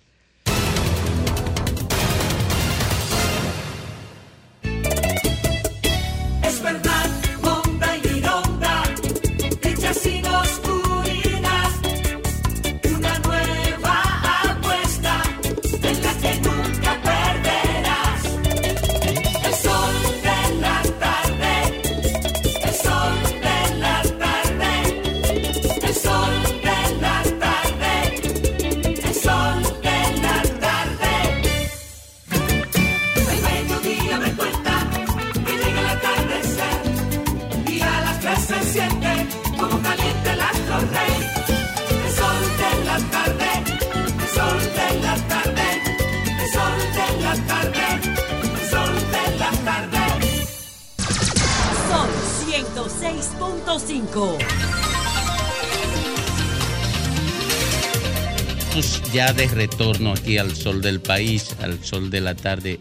Ustedes han visto o escuchado el caso de una cantidad todavía no determinada de personas que alegadamente han sido víctimas de estafa por parte de un desarrollador inmobiliario, ¿verdad? Y aquí tenemos un abogado y algunos afectados, ¿verdad? Así Eh, es. por favor, eh, eh, preséntese, doctor. Gracias, gracias. Y, y explíquenos desde la perspectiva puramente jurídica o legal cuál es la situación.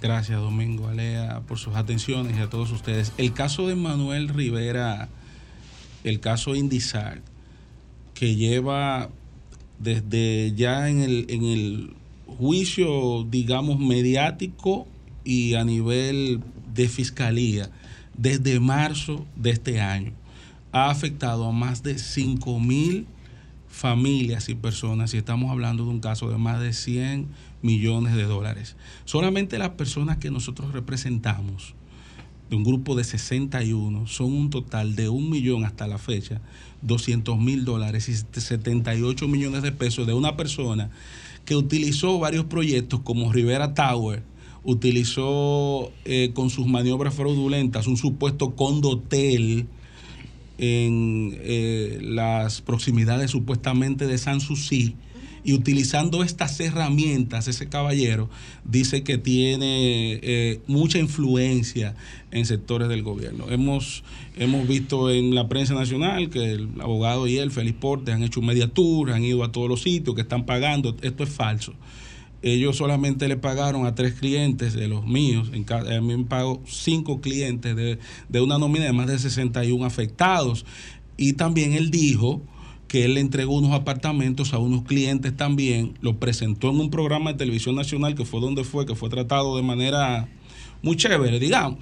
Y ese señor no entregó ningún apartamento, solamente hizo un aparataje y los trastes de mi cliente están allá adentro, señores, incluyendo una odontóloga y incluyendo otra persona. ¿Cuál ha sido, porque supongo que ustedes han ido al Ministerio Público, han ido a querellarse, eh, se, han producido, se, han, se han producido estos querellamientos y cuál ha sido la, la respuesta del Ministerio Público? Ciertamente, Domingo, la magistrada Jenny Berenice, luego de que eh, ya se hizo un escándalo público la situación, fuimos a su despacho, hemos presentado querellas, todos los que estamos eh, en, en este grupo solamente, porque hay varios grupos, la mayoría de personas son extranjeros, viven en Estados Unidos, que aportan al país remesas y dinero, y esta gente han abusado eh, no solamente Manuel Rivera, y sino también su esposa, Scarlett Cruz, el hijo de él, Manuel también, y un contador que se llama Omar, un conglomerado de personas,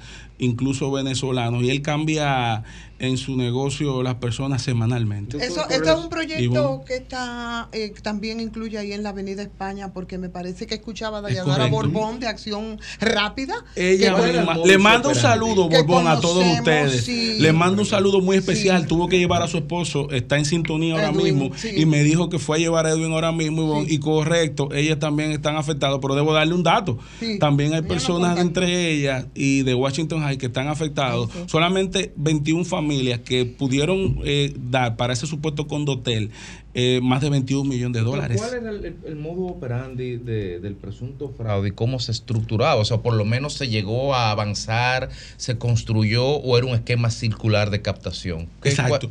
Mi- Mira, mira qué interesante esa pregunta. Mira cómo Emanuel Rivera creó todo un muñeco espectacular para llegar hasta ahí. Lo primero que él eh, busca, ¿verdad? Eh, pone un banco en, en ese, en ese solar, pone un banco importante o bancos importantes de la República Dominicana. Y cuando la gente ve un financiamiento, un banco serio dice, ven acá, pero sí, pero excelente, pero yo voy a entrar. Pero no solamente eso, sino que también él tiene cuentas en el extranjero. Estamos hablando, y esto es una primicia, que el mismo Citibank, investigamos en Estados Unidos, que ya la magistrada lo tiene, él le hace promoción fuera del país a estas personas a través de bancos internacionales. Cuando una gente ve eso, dice, bueno, y ciertamente aquí esto, esto es real, esto es real. Primera situación. La segunda, eh, la fuerza que tiene en Internet, estamos hablando de que él tiene zonas francas de Internet, crea esos bots. Sí, granjas. Y esas granjas y crean esos bots hasta el punto de que esto, eh, eh, esto mismo se ha pagado. O sea, se ha pagado. Porque él contrata personas para eso, pero los mismos también brokers los engaña. Los mismos brokers y vendedores que, me- que nos han contactado también él los engaña. Entonces, esa estructura es así que va, comienza por ahí y luego siguen las publicaciones. Pero, pero- pero, a mí lo que me lo que todavía me tiene confuso de lo que había leído y, a- y aún con la explicación suya, ¿qué hace el Ministerio Público frente a una situación que ustedes dicen que es estafa? Y frente a una estafa hay un delito penal. Y si hay un delito penal, ¿por qué no ha intervenido el Ministerio Público y ustedes tienen que estar en los medios de comunicación? ¿Qué es lo que pasa? Más grave aún, Domingo, el abogado de ese señor, Félix Portes, con una persona que dejó de ser mi cliente en ese momento, Raúl Millones, un influencer, que me llamó, contó 100 mil dólares en un hotel de la capital y 4 millones de pesos en efectivo.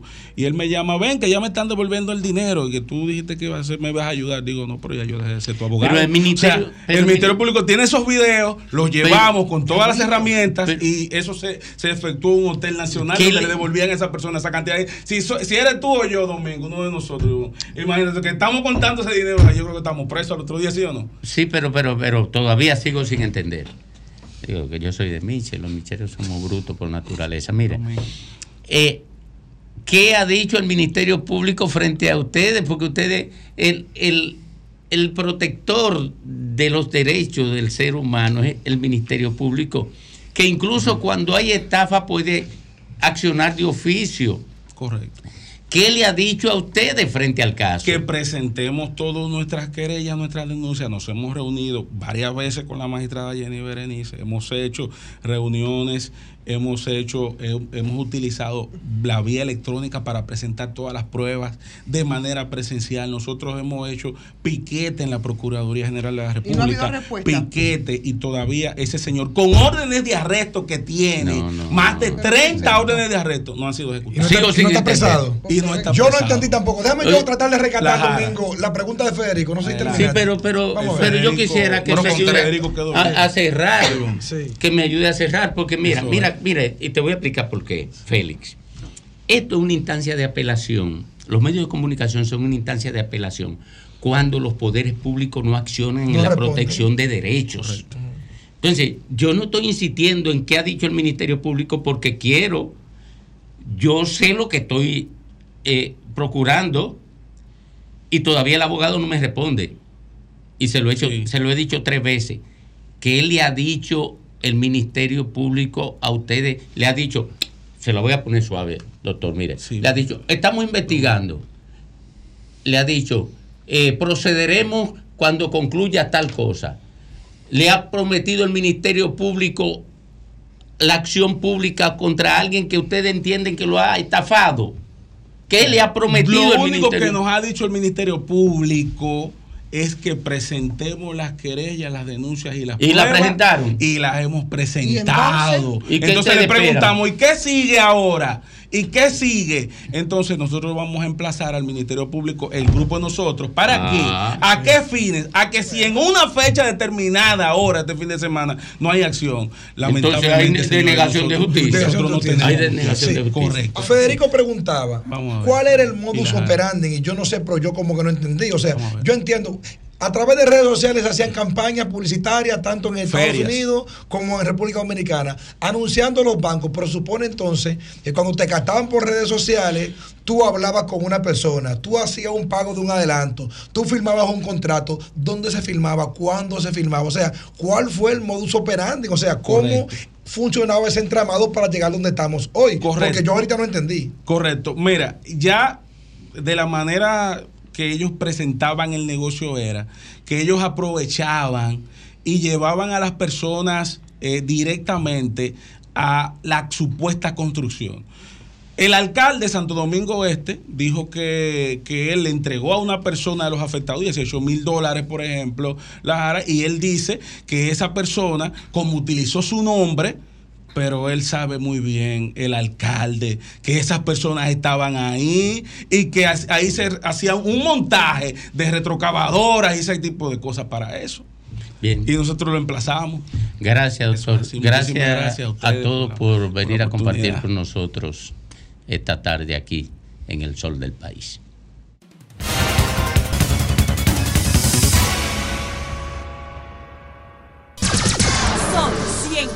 106.5.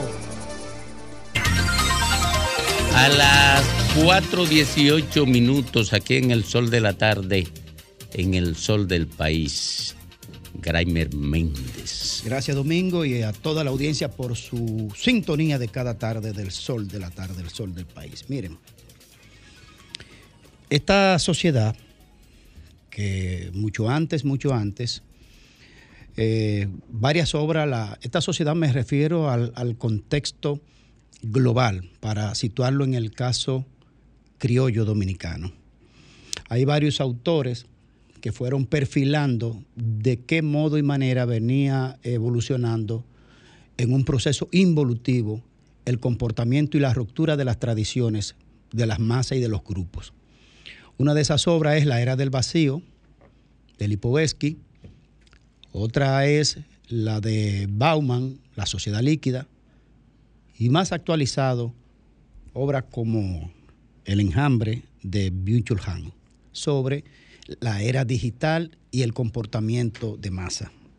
Y la banalidad y la insustancialidad. Y la construcción de narrativas a partir de hechos tan poco eh, sustanciales que llama al asombro. Lo peor de todo esto no es que esa sea la realidad y que puede empeorar, sin horizonte de qué cosa es lo que traerá los nuevos contextos, así lo plantea eh, la rueda, la rueda constante de la dialéctica social. Lo peor de todo esto es cuando la propia autoridad entra en ese juego, que ahí es donde es grave la situación. La autoridad que por mandato de ley está para proteger los derechos y la sociedad en sentido general. Pero peor es todo esto cuando de por medio está entonces áreas de la justicia. Lo que ha pasado con el caso Tecachi es inaudito. Y es que el montaje de este personaje del entretenimiento se montó con presupuesto de nosotros, de los que pagamos impuestos, todos los dominicanos. Y se montó con presupuesto del que paga usted y pago yo, porque se instrumentalizó autoridades para montar ese escenario, ese espectáculo, de la insustancialidad y de una narrativa del entretenimiento en una masa eh, chata de comprensión de su realidad contextual y cognitiva. Lo que ha pasado, y yo tengo mi fuente primaria, es que se utilizó y se instrumentalizó en primer lugar la Policía Nacional. La Policía Nacional se presentó con un contingente militar, policial, perdón, equipado, como que iban a buscar a un guerrillero en un búnker, que era imposible de sacarlo, y fueron con un contingente militar.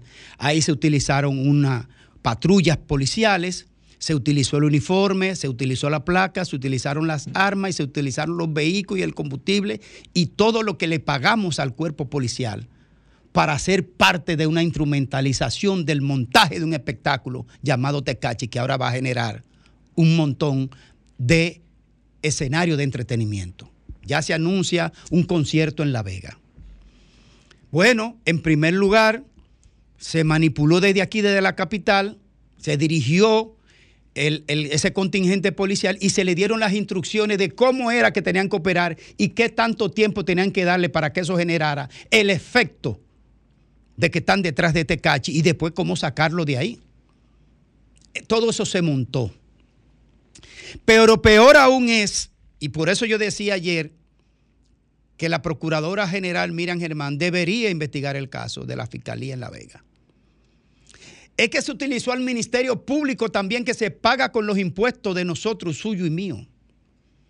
Se utilizó el Ministerio Público para darle cabida a, a- a un, a un- un escenario, a una mueca a la sociedad.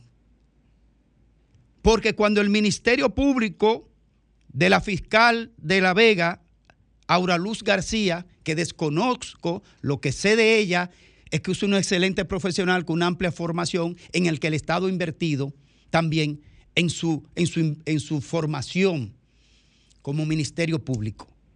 Oh, pero cuando esta fiscal de La Vega se, se presta para una mueca, una moriqueta a la sociedad, de acusar a Tecachi y los demás de que de tortura y barbarie. De tortura y barbarie, una, una pendejada que lo que se fueron es a la trompa y, y uno le partió la boca al otro. Que muy probablemente Tecachi ni siquiera participó de manera directa. Muy probablemente. Si no, lo que andan con él, eh, su seguridad, por decirle algo. Entonces, tortura y barbarie implica una sentencia, doctor, hasta de 40 años. Bu- Busquemos el- el código penal. Creo que hasta 40 años lleva tortura y barbarie. Esas tipificaciones. O por cómo un ministerio público se burla así de esta sociedad. Y después, por supuesto, en el tercer escenario de un plan dirigido, entonces buscan a los abogados de que son, son especialistas en los fuegos artificiales de la defensa. Todo esto se hizo a expensa de la institucionalidad y en cara y, en el- y- de frente a las autoridades que están para controlar y vigilar esta, esta estafa social. Utilizaron a la Policía Nacional, pero no fue que, no es que ellos no lo sabían. Los que fueron y hicieron ese operativo de sacar preso a este, a este peligro público que se llama Tecachi, con los fondos nuestros, con nuestros policías, que se está buscando una manera de una transformación policial y aumentándole el salario y aumentándole la tecnificación. Y luego entonces el segundo escenario, la fiscalía, con instrucciones desde aquí, desde la capital, con fondos públicos, para montar un escenario que da vergüenza y asquea. Eso de Tecachi, utilizando, utilizando la autoridad pública, es un escupitajo a la inteligencia y una burla al sistema dominicano, para luego sobre esa base seguir alienando la mentalidad de una población con la mente achatada por falta de conocimiento y por estar envuelto en una sociedad de la mentira a través de este entrampamiento del espectáculo, de las redes sociales y después de la generación de recursos económicos en base a la idiotez y a la burla institucional.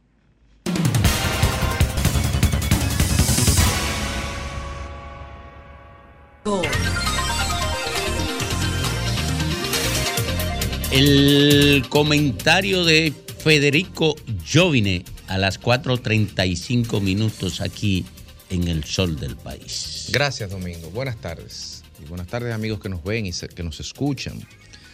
Como toda sociedad, y sociedad latinoamericana sobre todo, este país tiene muchos problemas. Algunos son de larga data, algunos son estructurales y así como hoy lo que vemos es el producto de la acumulación de décadas de malas decisiones, de inoperancia, de ineficiencia, lo que usted quiera de, quienes detentaron el Estado, asimismo resolverlo también tiene que tomar tiempo.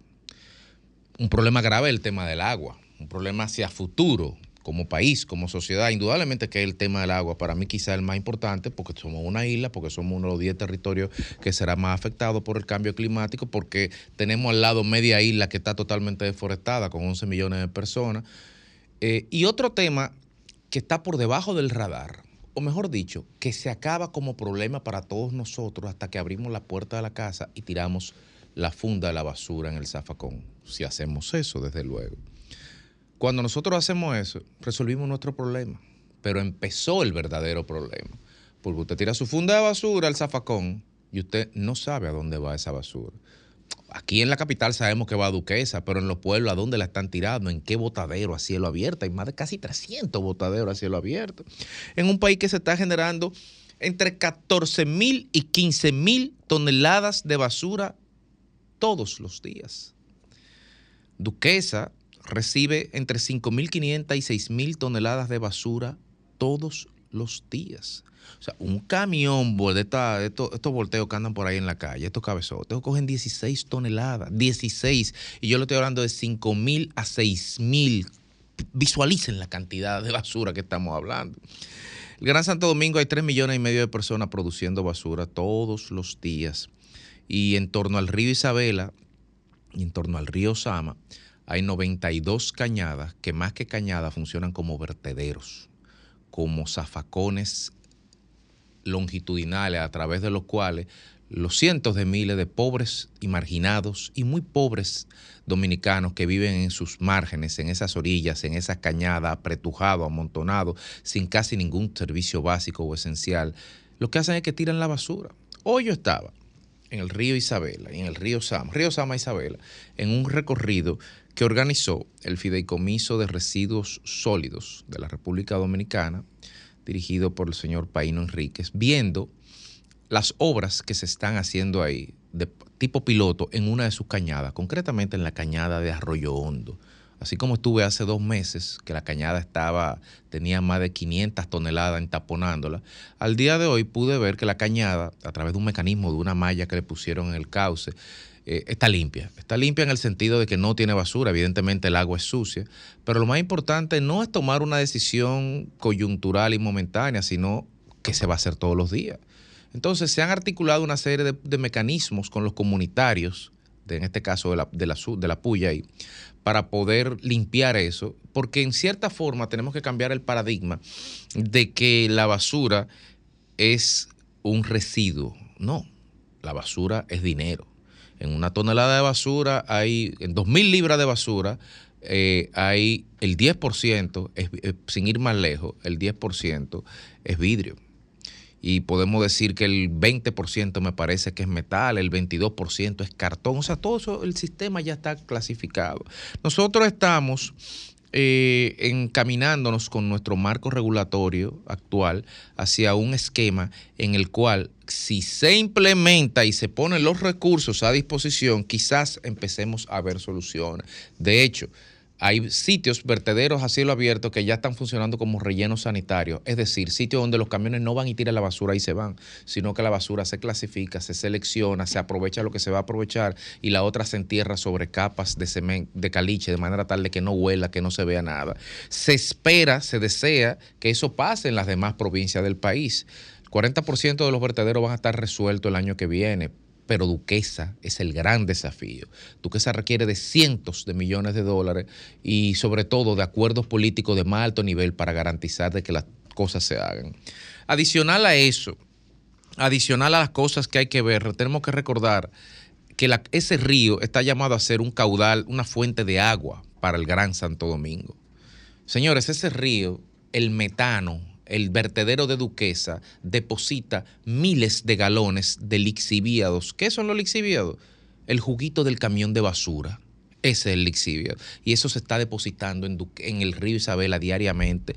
Y ese río, y yo lo vi con mis ojos, ese río es una alcantarilla que no se puede respirar. Es una alcantarilla que está siendo burbujeando permanentemente por los millones de toneladas de metano que está exhalando. Digo millones sin medirla, pero me lo imagino. Hay otras muchas cosas que hacer también. Hay que aplicar la ley, hay que sancionar a quienes están contaminando ese río. Hay que implementar la responsabilidad extendida del productor que establece la ley. ¿Qué significa eso? Que cuando usted produce un bien o lo comercializa, eso va a generar un impacto en la cadena de, de residuos y el impacto lo tiene que pagar quien produce ese bien. En Europa, quien hace una lavadora o quien hace una nevera tiene que pagarle al Estado un porcentaje del costo de sacar dentro de dos o tres años, cuando se acabe la vida útil de ese bien, ese, ese bien del mercado. ¿Y quién va a pagarlo? ¿Quién? El productor, evidentemente. Entonces hay muchas cosas por delante, sobre todo educar, sobre todo concienciar, pero sobre todo estar con, eh, saber que este es un problema que va más allá de, de los gobiernos, que va más allá de los partidos. Este es un problema que nos obliga a todos como sociedad a unirnos, porque los grandes problemas, como el agua, y como los residuos sólidos, y como la educación lo hicimos en su momento, solo se resolverán cuando entendamos eso, nos sentemos en una mesa y nos pongamos de acuerdo. Esperamos que sea así y muy pronto.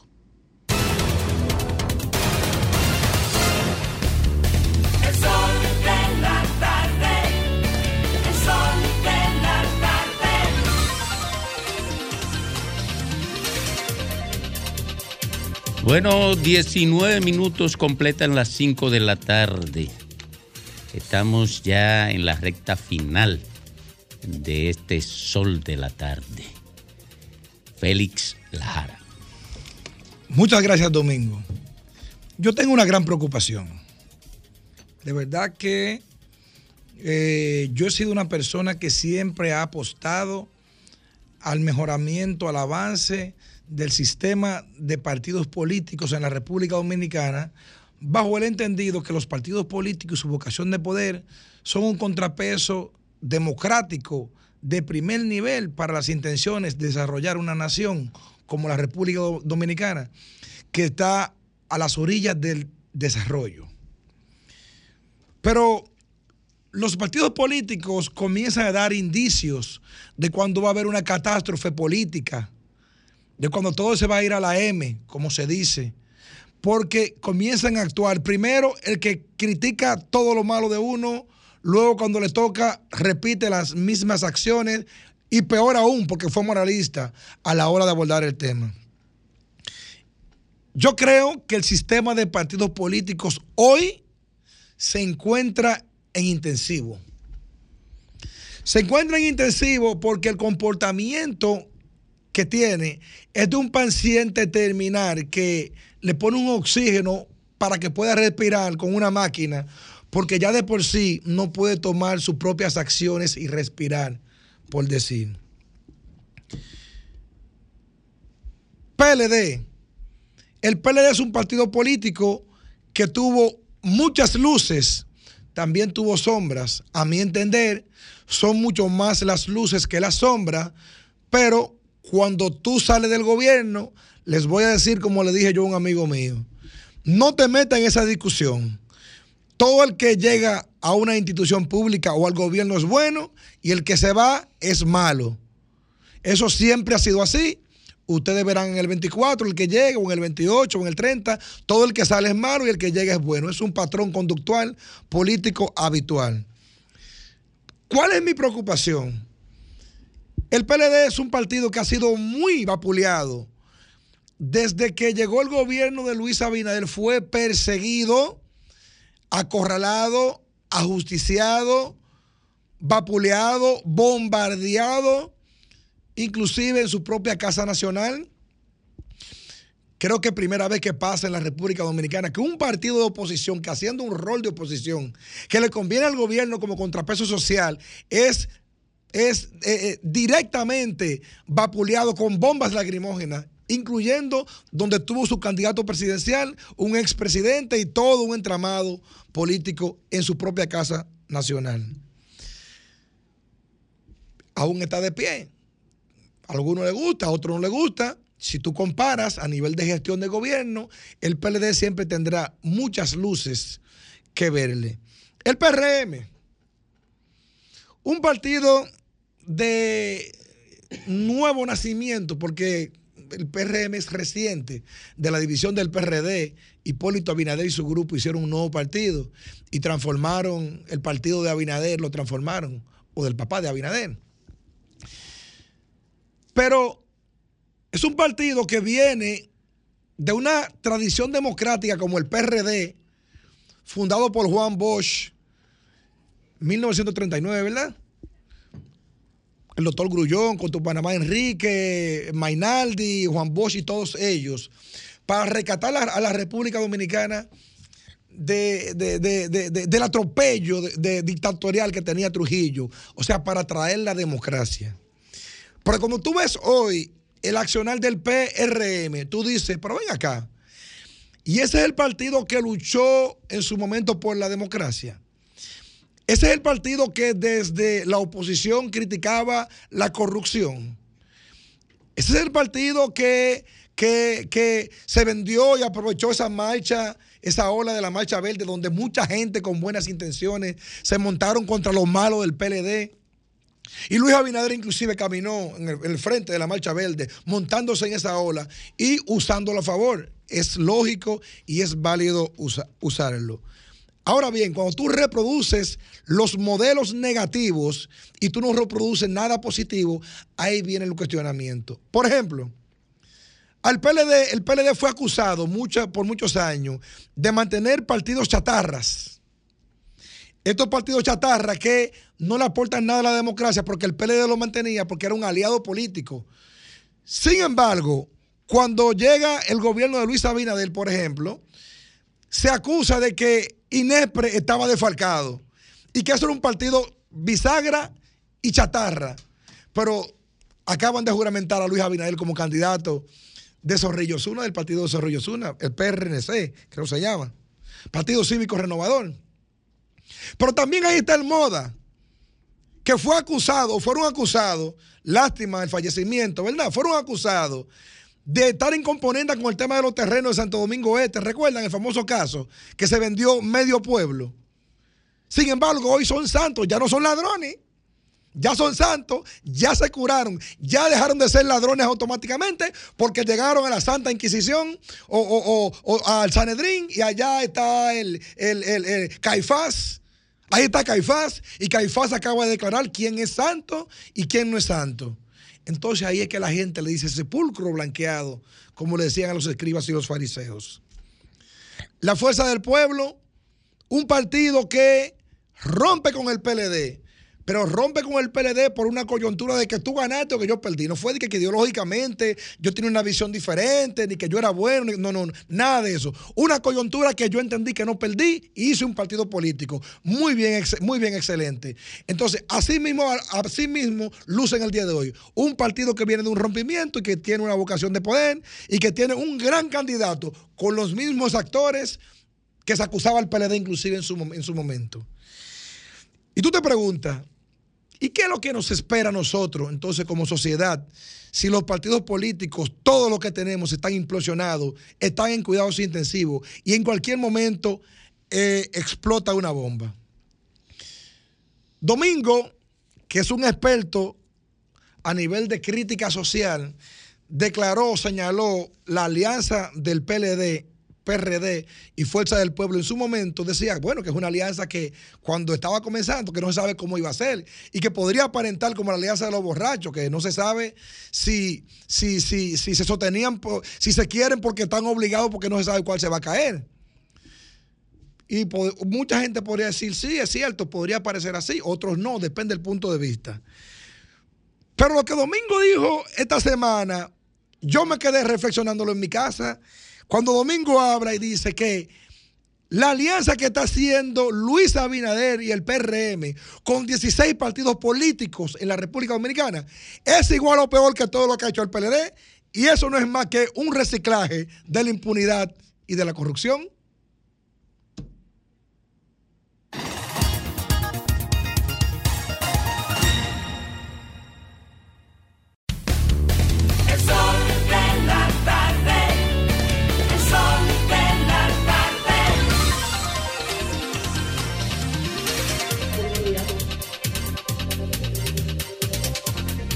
Sol de la tarde, en una tarde bastante lluviosa. Llueve sobre el Distrito Nacional en estos momentos, momentos en que escucharemos el comentario de nuestro querido Domingo Páez.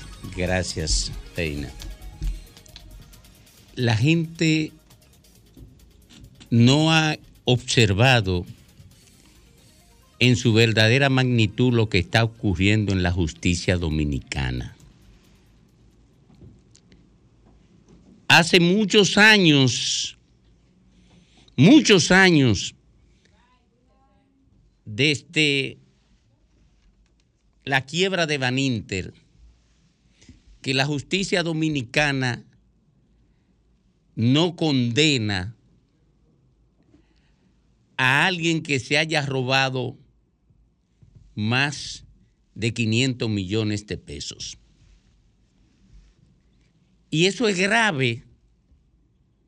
Y eso es grave porque los defalcos aquí son parte de la vida institucional.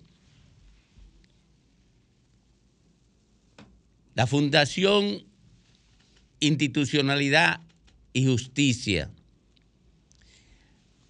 la ONG llamada Participación Ciudadana y otras entidades que actúan en la sociedad dominicana de facto como protectora crítica de la buena marcha de la sociedad, frente a esto están guardando un silencio que tiene que preocupar a todo el mundo. Y tiene que preocuparlo porque habla de una complicidad de la sociedad civil con la corrupción del ámbito privado. Los gobiernos pasados fueron muy inteligentes.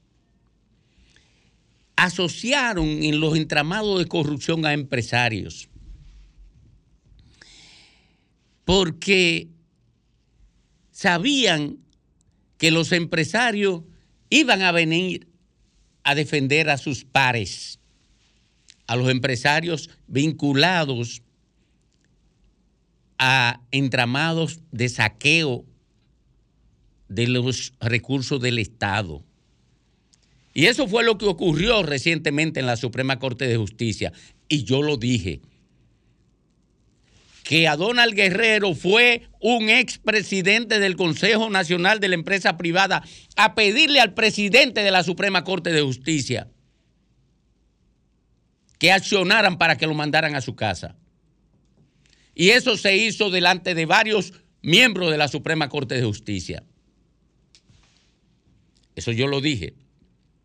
Pero aquí ni hay condenado por Odebrecht, ni hay condenado por los tres brazos, ni hay condenado por los tucanos, ni hay condenado por ningún hecho de corrupción de alto nivel, porque en todos hay empresarios. En los tucanos, usted encuentra a Daniel Aquino. En los tres brazos, usted encuentra a alguien que es testaferro del presidente de un partido. Y en Odebrecht ni siquiera vale la pena decir a quién usted tiene ahí. Porque está desde el secretario de Finanzas del Partido de la Liberación Dominicana en el gobierno hasta el empresario que más donaciones hace a todos los dirigentes políticos de este país. Pero no espere condena ni en los pulpos, no espere condena ni en calamar, no espere condena en ninguno de los casos donde hay asociación de políticos y empresarios. No puede condena. ¿Y ustedes saben por qué? Porque el sistema judicial dominicano no está en capacidad de condenar a nadie que se robe más de 500 millones de pesos.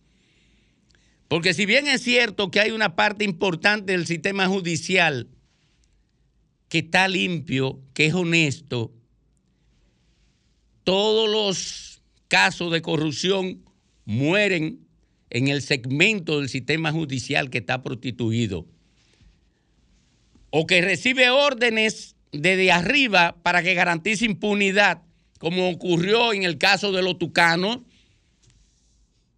y como ocurrió en el caso de Donald Guerrero ahora, o se hacen tratativas como la de la que ocurrió en Odebrecht, que una jueza coge 7 millones de dólares para garantizarle impunidad. Y todo el mundo lo sabe en el sistema judicial quién fue ella. Porque yo lo sé. Y yo no soy el mejor informado de este país. Y eso corre en los corrillos de los tribunales y en la oficina de los jueces de este país. Aquí murió la condena a la corrupción administrativa en el Estado. Murió la condena a los fraudes. Si la sociedad dominicana no reacciona frente a esto, nosotros caeremos en un nivel de anomia tal en el que solamente los delincuentes tendrán derecho a vivir en una sociedad podrida como esta.